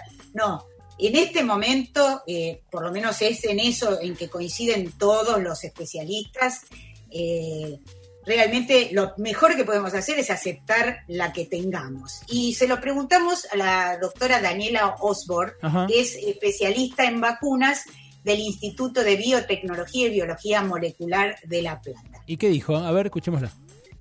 Un aspecto positivo de la pandemia, si es que los hay, es que la estamos transitando a casi un año de haber sido declarada con vacunas, hecho inédito. Y no solo con una vacuna, sino con más de una vacuna. De esas vacunas, de todas ellas que han sido autorizadas para su uso en la emergencia, tenemos datos sobre seguridad y eficacia y por eso la estamos utilizando. Esos datos se corresponden a, en- a ensayos realizados siguiendo un protocolo muy exhaustivo que incluye a poblaciones con determinados criterios de inclusión y de exclusión. Ahora, teniendo esta diversidad de vacunas, la población se pregunta, ¿me dará lo mismo utilizar una vacuna que otra? Y la respuesta es que sí. Los valores de eficacia ni, este, no se pueden comparar entre las vacunas porque eh, no se utilizó la misma población a que fue objeto, pero sí nos indican que todas ellas son muy buenas para ser utilizadas, cumplen lo que se pidió para eh, ser autorizada en la emergencia. Muy bien, o sea que realmente si, si alguno tenía duda, creo que con esto queda saldada y, y tenemos que sacarnos todas esas dudas de encima. Todas las vacunas son buenas, así que lo más importante ahora es, en lo posible, tratar de vacunar a la mayor cantidad, como lo decimos siempre, pero no viene mal repetirlo, tratar de vacunar a la mayor cantidad de gente posible. Y en el caso particular, digamos, de cada uno de nosotros, ir tranquilo que cualquier vacuna que recibamos va a ser mucho mejor que no vacunarnos. Nora, gracias, eh, te mando un besote. Un gran, un gran abrazo. era Nora Bar, nuestra columnista de ciencias, como cada martes acá, hoy hablando de los estudios detrás de cada vacuna. Quédate porque ya jugamos, quédate porque ya viene más información política, quédate que queda mucho, pasaron cosas. ¿Qué tal? Buenas tardes, bienvenidos una vez a con Buenas tardes, Luis, ¿cómo estás vos? Muy bien, y la primera vez que te tengo en un móvil. Sí, señor, estoy porque la verdad que el día está espléndido para hacer un móvil. La verdad que no lo solemos hacer, pero el día está caluroso, lindo, yo estoy acá en musculosa, tomando agua, tranquilo. Y me vine para acá, para el vacunatorio de, de Luna Park, encima está lindo, siempre de lindo. Y bueno, sí, la verdad que, la verdad que yo veo que está todo bien, pero, pero a ver, pero que me está agarrando un abuelo en la gamba. Sí. Eh, a ver, largue, largue, señor, eh. Eh, que está, no interrumpa la prensa, por favor. Sí, que no, por favor, que no ataque a la prensa. Acá, bueno, hay un par de visitas, ¿Viste? pero, Ve- ¿Vieron un periodista? Vio un periodista y ya te quiso censurar, ¿viste? Debe ser de la dictadura este tipo, de haber colaborado, ese viejo. probablemente, tiene mucha pinta de viejo. A ver, bueno, acá hay una vieja desvanecida. Eh. a ver, Correla, correla, señora, correla. Señora, no, parece que se quedó dormida. Bueno, hay Eh. abuelitos que aprovechan el sol para tirarse y descansar un poquito. la verdad también uno les da el espacio y no lo aprovechan, ¿eh? Eh, tal, tal cual, tal cual. Bueno, estoy a cinco cuadras, en realidad estoy llegando al, al, Park, mucha gente, la verdad. Pero que perdón, eh, Roberto, ¿qué, hici- qué hicieron? ¿Suelta de viejos ahí? Pareciera que sí, se ve que están acá, van a echar las pelotas. Eh. No sé tampoco muy bien por qué están acá. Yo Bien, vacunar, otra- contame un poco el panorama. ¿Están con algún objetivo fijo o deambulan cual zombies eh, dando vueltas eh, sobre su propia baldosa? Eh, Depende cada uno porque es eh, según el estilo. Algunos están sostenidos de un bastón, Eh. otros se sostienen del bastón de otros. Claro. Muchos- la mayoría está tirado en el piso en general, aprovechando el sol y el día hermoso, está espléndido. Yo voy a, a ver, espera, Correlo a los jubilados, corre, sal- salgan de jubilados. Me dan ganas de pegarle una patada a mí desde acá, mirá. Seguramente. Para hacer lugar, ¿no? No sabes qué. A ver, a- ¿querés que le dé una, una patada al Sí, sí. Que se apure, que se apure porque se nos va el programa, si no, ¿eh? Bueno, dale, sí, bueno. ¿Tenés para el testimonio de alguno? Hablemos con alguno. Eh, A ver qué fue. ahí. A ver, voy a hablar con algún A ver. A ver, a ver, a- abuelo, ¿está contento de haber recibido la vacuna?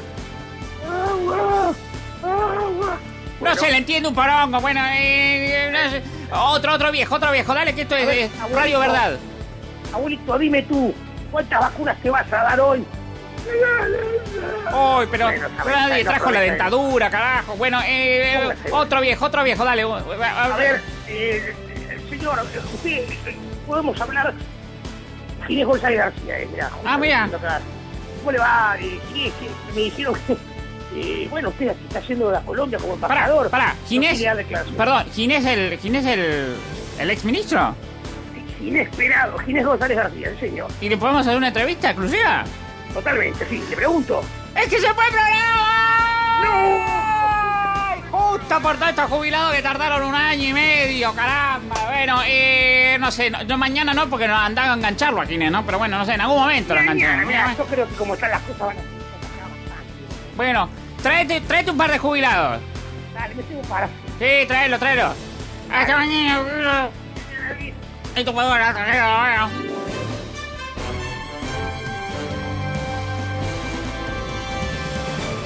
Pasaron cosas. Radio con Voz. 899. Loto Plus, el pozo más grande de la Argentina. Más de 500 millones en premios. Loto Plus, porque la suerte te lo destina. Loto Plus, es el más grande de la Argentina.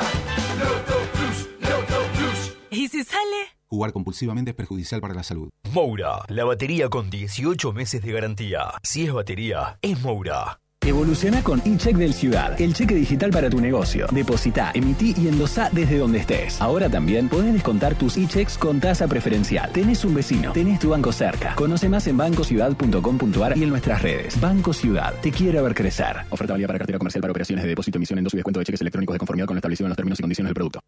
Seguí a la Cámara de Diputados de la Provincia de Buenos Aires a través de sus redes sociales y entérate de todas las actividades legislativas en Instagram y Facebook como arroba diputadosBA y en Twitter como HCDiputadosBA.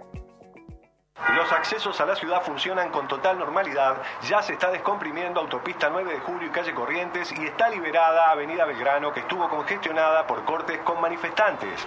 Si estás volviendo a casa y lo que no se descomprime es tu dolor de espalda, probá Voltaren Emulgel con diclofenac que se aplica sobre la zona del dolor, reduciendo la inflamación y acelerando la recuperación. Voltaren, efectivo alivio del dolor sin comprimidos. Voltaren Emulgel es una alternativa frente al uso de tratamientos orales. Contiene diclofenac dietilamónico. ¿Sos socio de OSDE? Tenemos una buena noticia para vos. Ahora podés obtener tu credencial digital para acceder a nuestros servicios en forma práctica y segura. Es posible utilizarla sin conexión y compartirla con otra persona para que compre medicamentos por vos o acompañe a tus hijos al médico. Además, como la mostrás desde tu celular, reducís la posibilidad de contacto con el coronavirus. Descargala ahora y lleva siempre con vos una credencial sustentable. OSDE, hoy más que nunca, queremos que más gente se cuide. Superintendencia de Servicios de Salud 0800 227 www.sssalud.gov.ar Registro Nacional de Entidades de Medicina Prepaga número 1408 Tarifazos de Comunicación 0810 555 nuestra web o a contacto arroba Yo uso una placa de descanso para dormir. Lo que no sabía es que acumula bacterias que podrían afectar mi salud. Las tabletas limpiadoras Corega Tabs eliminan el 99,99% de las bacterias que causan el mal olor en 3 minutos. Proba Corega Tabs. Es práctico y funciona. Biogénesis Vago presenta su línea de productos para mascotas ya disponible en la veterinaria con la calidad y el desarrollo tecnológico que la caracteriza. Reforzando nuestro compromiso con los profesionales de la salud animal, te recordamos la importancia de consultar a tu veterinario. Biogénesis Vago, la evolución de la salud animal. Con ANC, enviar dinero desde tus bancos de siempre a cualquier cuenta bancaria o billetera es tan simple como chatear con amigos. Olvídate de los home bankings y las claves difíciles. Envía dinero en dos toques y a quien quieras, tenga o no tenga ANC. Descarga la app y viví un mundo financiero más simple. Con Infinia, no solo parece que anda mejor, anda mejor. Dale, dale, dale, dale, dale.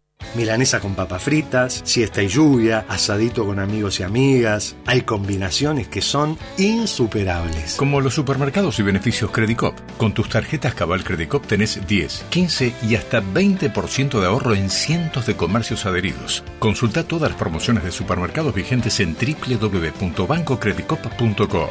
Banco Credicop Cooperativo. La banca solidaria. Promociones aplicables a la cartera de consumo vigentes entre el 1 de noviembre de 2020 y el 28 de febrero de 2021. Más información en www.bancocredico.com o a través de Credico responde al 0810 888 4500. Estás sentado tranqui en el sillón viendo el partido. Tu novia se acerca a la puerta de entrada y agarra las llaves para salir. Vos la ves de arriba abajo y le decís. ¿No está muy corta esa pollerita? ¿Estás segura de salir con amigas, no? Lo que hacemos sin pensar, empecemos a pensarlo. Argentina unida contra las violencias de género. Argentina Presidencia. Todos sabemos lo que representa para la logística de una empresa una flota moderna de vehículos. Por eso, a la hora de renovar el parque automotor de su empresa, piense solo en el especialista, Adrián Mercado, líder en subastas industriales. Yo uso una placa de descanso para dormir. Lo que no sabía es que acumula bacterias que podrían afectar mi salud. Las tabletas limpiadoras Corega Tabs eliminan el 99,99% de las bacterias que causan el mal olor en 3 minutos. Proba Corega Tabs. Es práctico y funciona. 899 Radio con Voz. Informarse para vivir no es vivir para estar informado. Pasaron cosas, el programa que te da el punto exacto entre la paranoia y la negación de estos tiempos, donde esperamos que después de tanto miedo o estupidez, algo cambie un poco. Aunque la estupidez y la maldad tienen un gran poder de reconstrucción. Así que, nadie se relaje. Como Antonio Laje. Presentan un proyecto para autorizar a privados y a provincias a importar vacunas. Los diputados radicales Alfredo Cornejo y Luis Petri eh, escribieron esta iniciativa que propone autorizar a los privados a importar y comercializar aquellas vacunas que eh, hayan sido obviamente eh, previamente reglamentadas. Igual deberían donar 10% de lo adquirido al Ministerio de Salud de la Nación. Mira, a nivel nacional, en la última jornada se conocieron 5.058 nuevos casos de coronavirus y 241 muertes, por eh, lo que el total de víctimas fatales ya supera las 53.000. Son 53.121. Parece un número, pero es un número que eh, representa personas eh, fallecidas. Es una verdadera tragedia secular. Marcos da Pena, usted es asesor del jefe de gobierno.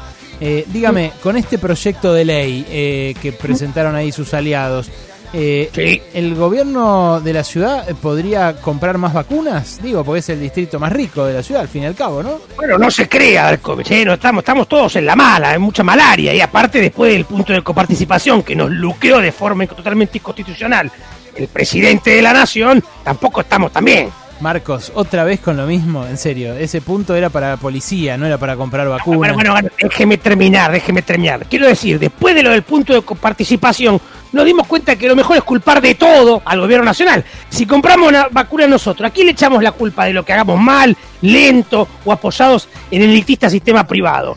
Es año de elecciones, mi viejo, no se olvide. ¿Para qué complicarnos la vida? eh? Los viejos ansiosos, la gente así. Me... Después de tocar el máximo en casi 7 años, la soja se vende hoy a 528 dólares. Sí, el valor de la tonelada de oleaginosa canta muy feliz, pero ¿Ustedes no lo escucharon cantar a Grobocopatel? Pequeñas cosas. Escuchen, escuchen. Está bien, se mudó a Uruguay ahora, Lo pero mismo que un igual. En tiempo de otoño. Bueno, superó los 530 dólares por tonelada, un récord en 7 años. Finalmente se dio 2 dólares, eh, aunque sigue a valores récord, eh, sigue muy, muy arriba. El gobierno también se relame igual que Grobo porque espera casi 300 mil millones de pesos adicionales de recaudación este año por lo que subió la soja.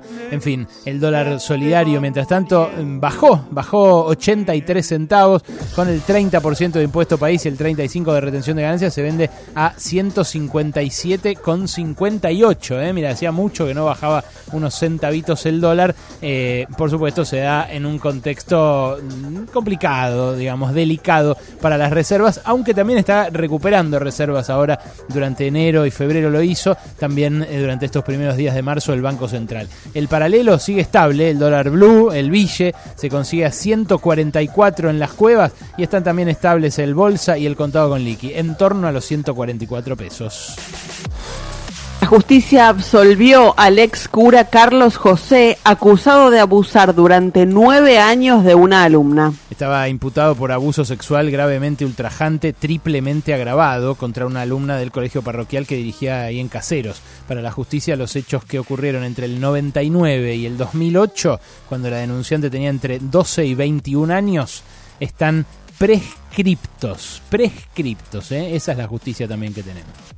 Si vos o alguien que conoces es víctima de violencia de género, podés comunicarte al 144 las 24 horas del día, los 365 días del año. Hay nuevos incendios en el Bolsón. Se inició en este caso el fuego en la zona de la estancia Maishin Kumé y ocasionó hasta el momento la quema de más de 1.400 hectáreas, 1.400 manzanas de bosque perdido.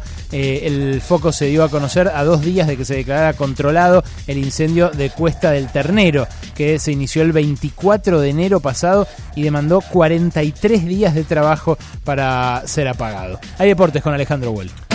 La salida de la llama olímpica de los Juegos de Tokio se hará sin público. La ceremonia está prevista para el 25 de este mes en Fukushima. Inicialmente iban a asistir 3.000 personas. La prensa japonesa, con fuentes de la organización, ya informó que no va a haber público en esa salida. Sí en algunos tramos del relevo, mientras la llama llegue hasta el lugar, hasta, el, hasta el inicio de los Juegos. Los Juegos están programados para comenzar el 23 de julio y finalizar el 8 de agosto, aunque también va a depender de la evolución de la crisis sanitaria en el mundo. Tampoco es oficial, pero todo indica y se va a resolver a fines de este mes que no va a haber público extranjero, solo público local mientras se disputen los Juegos. 11 minutos faltan para las 4 de la tarde. Quédate que nos queda mucho, mucho sobre el final de Pasaron Cosas. Así te pronostica el clima el Capitán Storm.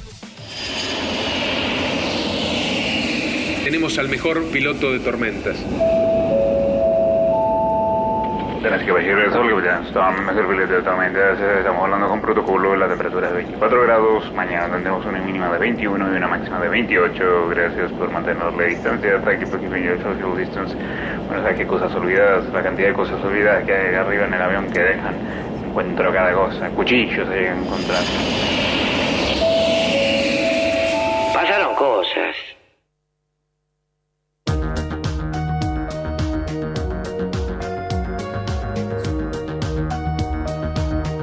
Suena de Patch Mode ahora en la tarde de radio con vos, pero quédate, eh, quédate que cargadísimo de información el cierre de Pasaron Cosas. Y ya salen los espumantes eh, también para los más creativos y creativas.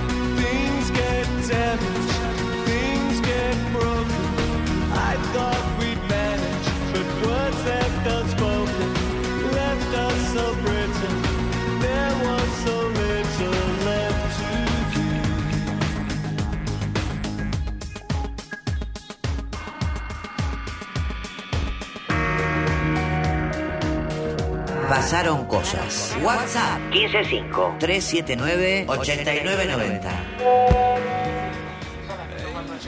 Octavio Bordón, 5 millones de votos. Olvidado. Es espectacular porque nuestra. Hoy nos empezamos a acordar de, de cosas olvidadas que fueron suceso en su momento, que estuvieron muy de moda. Y claro, le pusimos hashtag cosas olvidadas.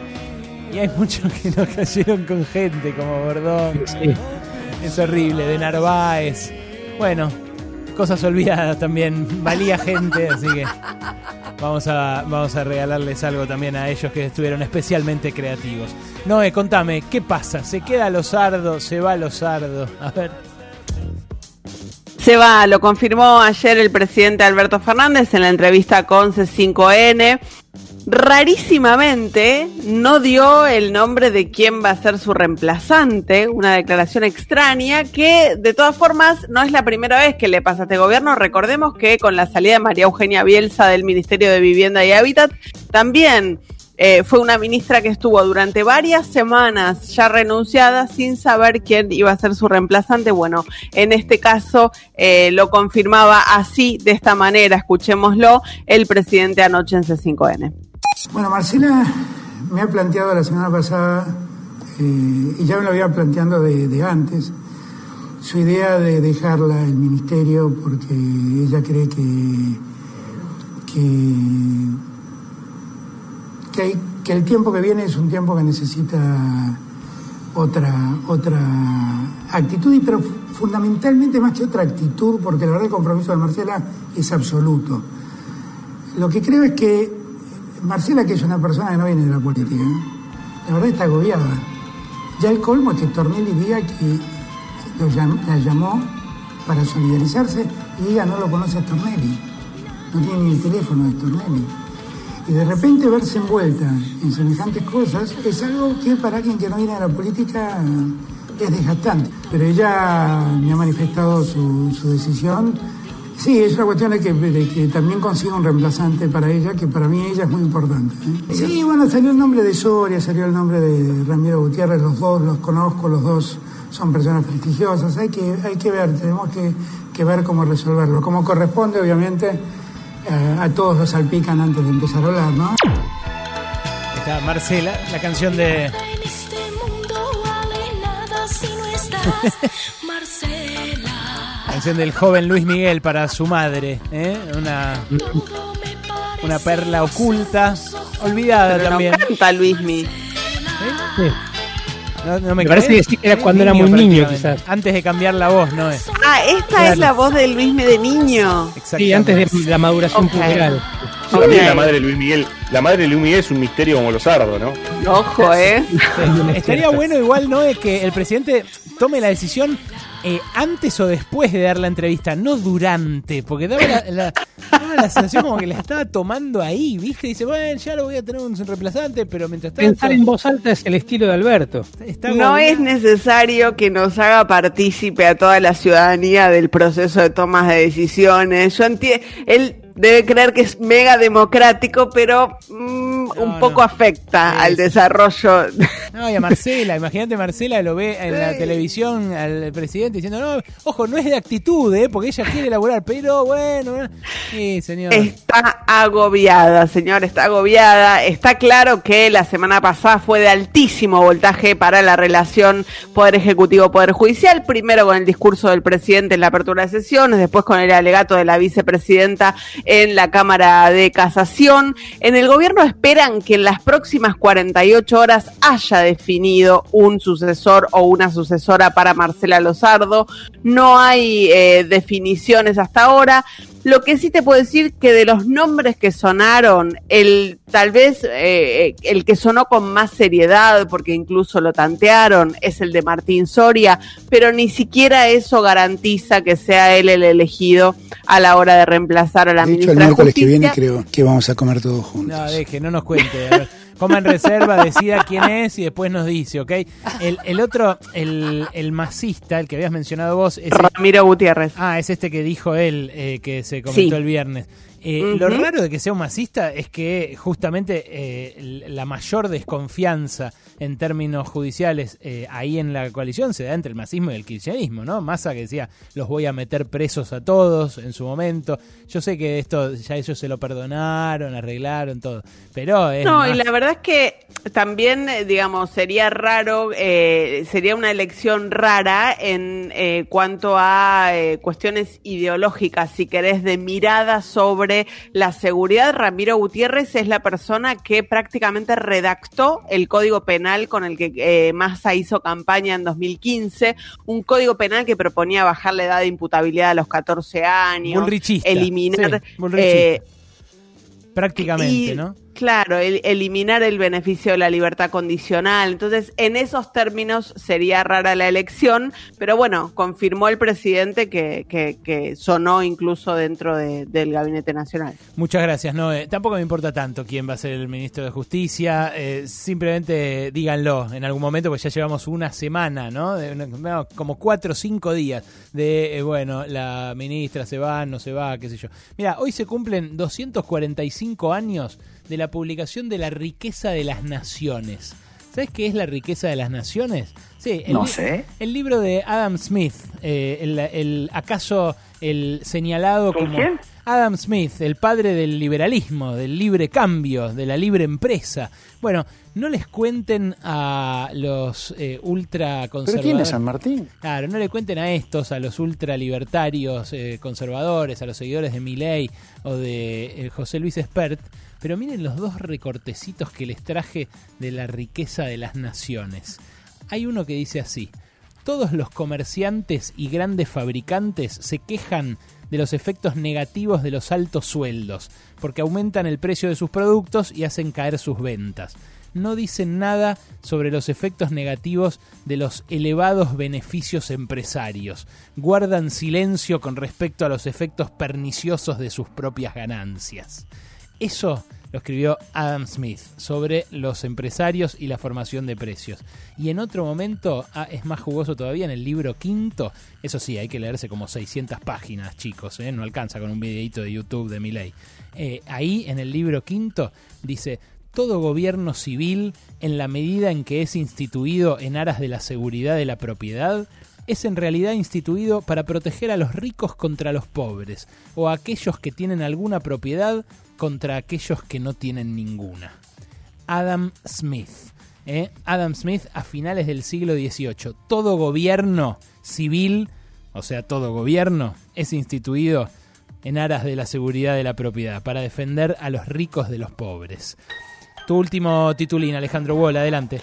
Ayer por el grupo B de la Copa Libertadores Femenina, Boca le ganó a Deportivo Trópico de Bolivia 10 a 1. Hoy 19.30 en el estadio de Morón, River va a jugar con Independiente de Santa Fe, eh, equipo colombiano. Lo pueden seguir la Copa Libertadores por Deporte B, el canal deportivo del estado. Gracias, se nos fue el programa, ¿eh? como a Roberto y a Luis. Qué tangente que se mandaron hoy Roberto y Luis, ¿eh? impresionante.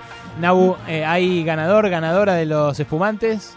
Señor Alberto Pastor se lleva los espumantes Trapiche, los más ricos espumantes para compartir con quien quiera, siempre y cuando respete los protocolos pertinentes. Sí, por supuesto. Eh, gracias, Noé. Gracias, Wally. ¿eh? Hasta ¿Esta mañana. noche? Esta noche a las 23, Brotes Verdes, Ah. ¿eh? en C5N, como todos los martes.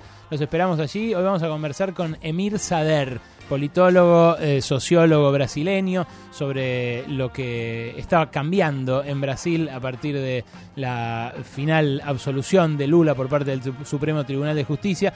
Y vamos a hablar también eh, un poco de vacunas, ¿eh? no solo por esto que pasó hoy en la ciudad, obviamente lo vamos a tocar, sino también eh, por eh, cómo están avanzando en cada provincia, a qué ritmo, con qué vacunas y demás. La guerra de vacunas eh, es mundial, pero también es interjurisdiccional y se empezó a notar más que nunca esta semana. Se quedan con Dieguito Iglesias. ¿eh? Antes, eh, sí, claro, ya el mejor país del mundo. Nosotros a la una de la tarde los esperamos con Mauro Ello, con Lu, con Juan Lehmann, con Claudia Eiberman, con Kaku, por supuesto, y con este elenco que Todos ladrones, delincuentes. por ahora nada probado, Jorge. Hasta mañana. Adiós. Que la pasen. Pasaron cosas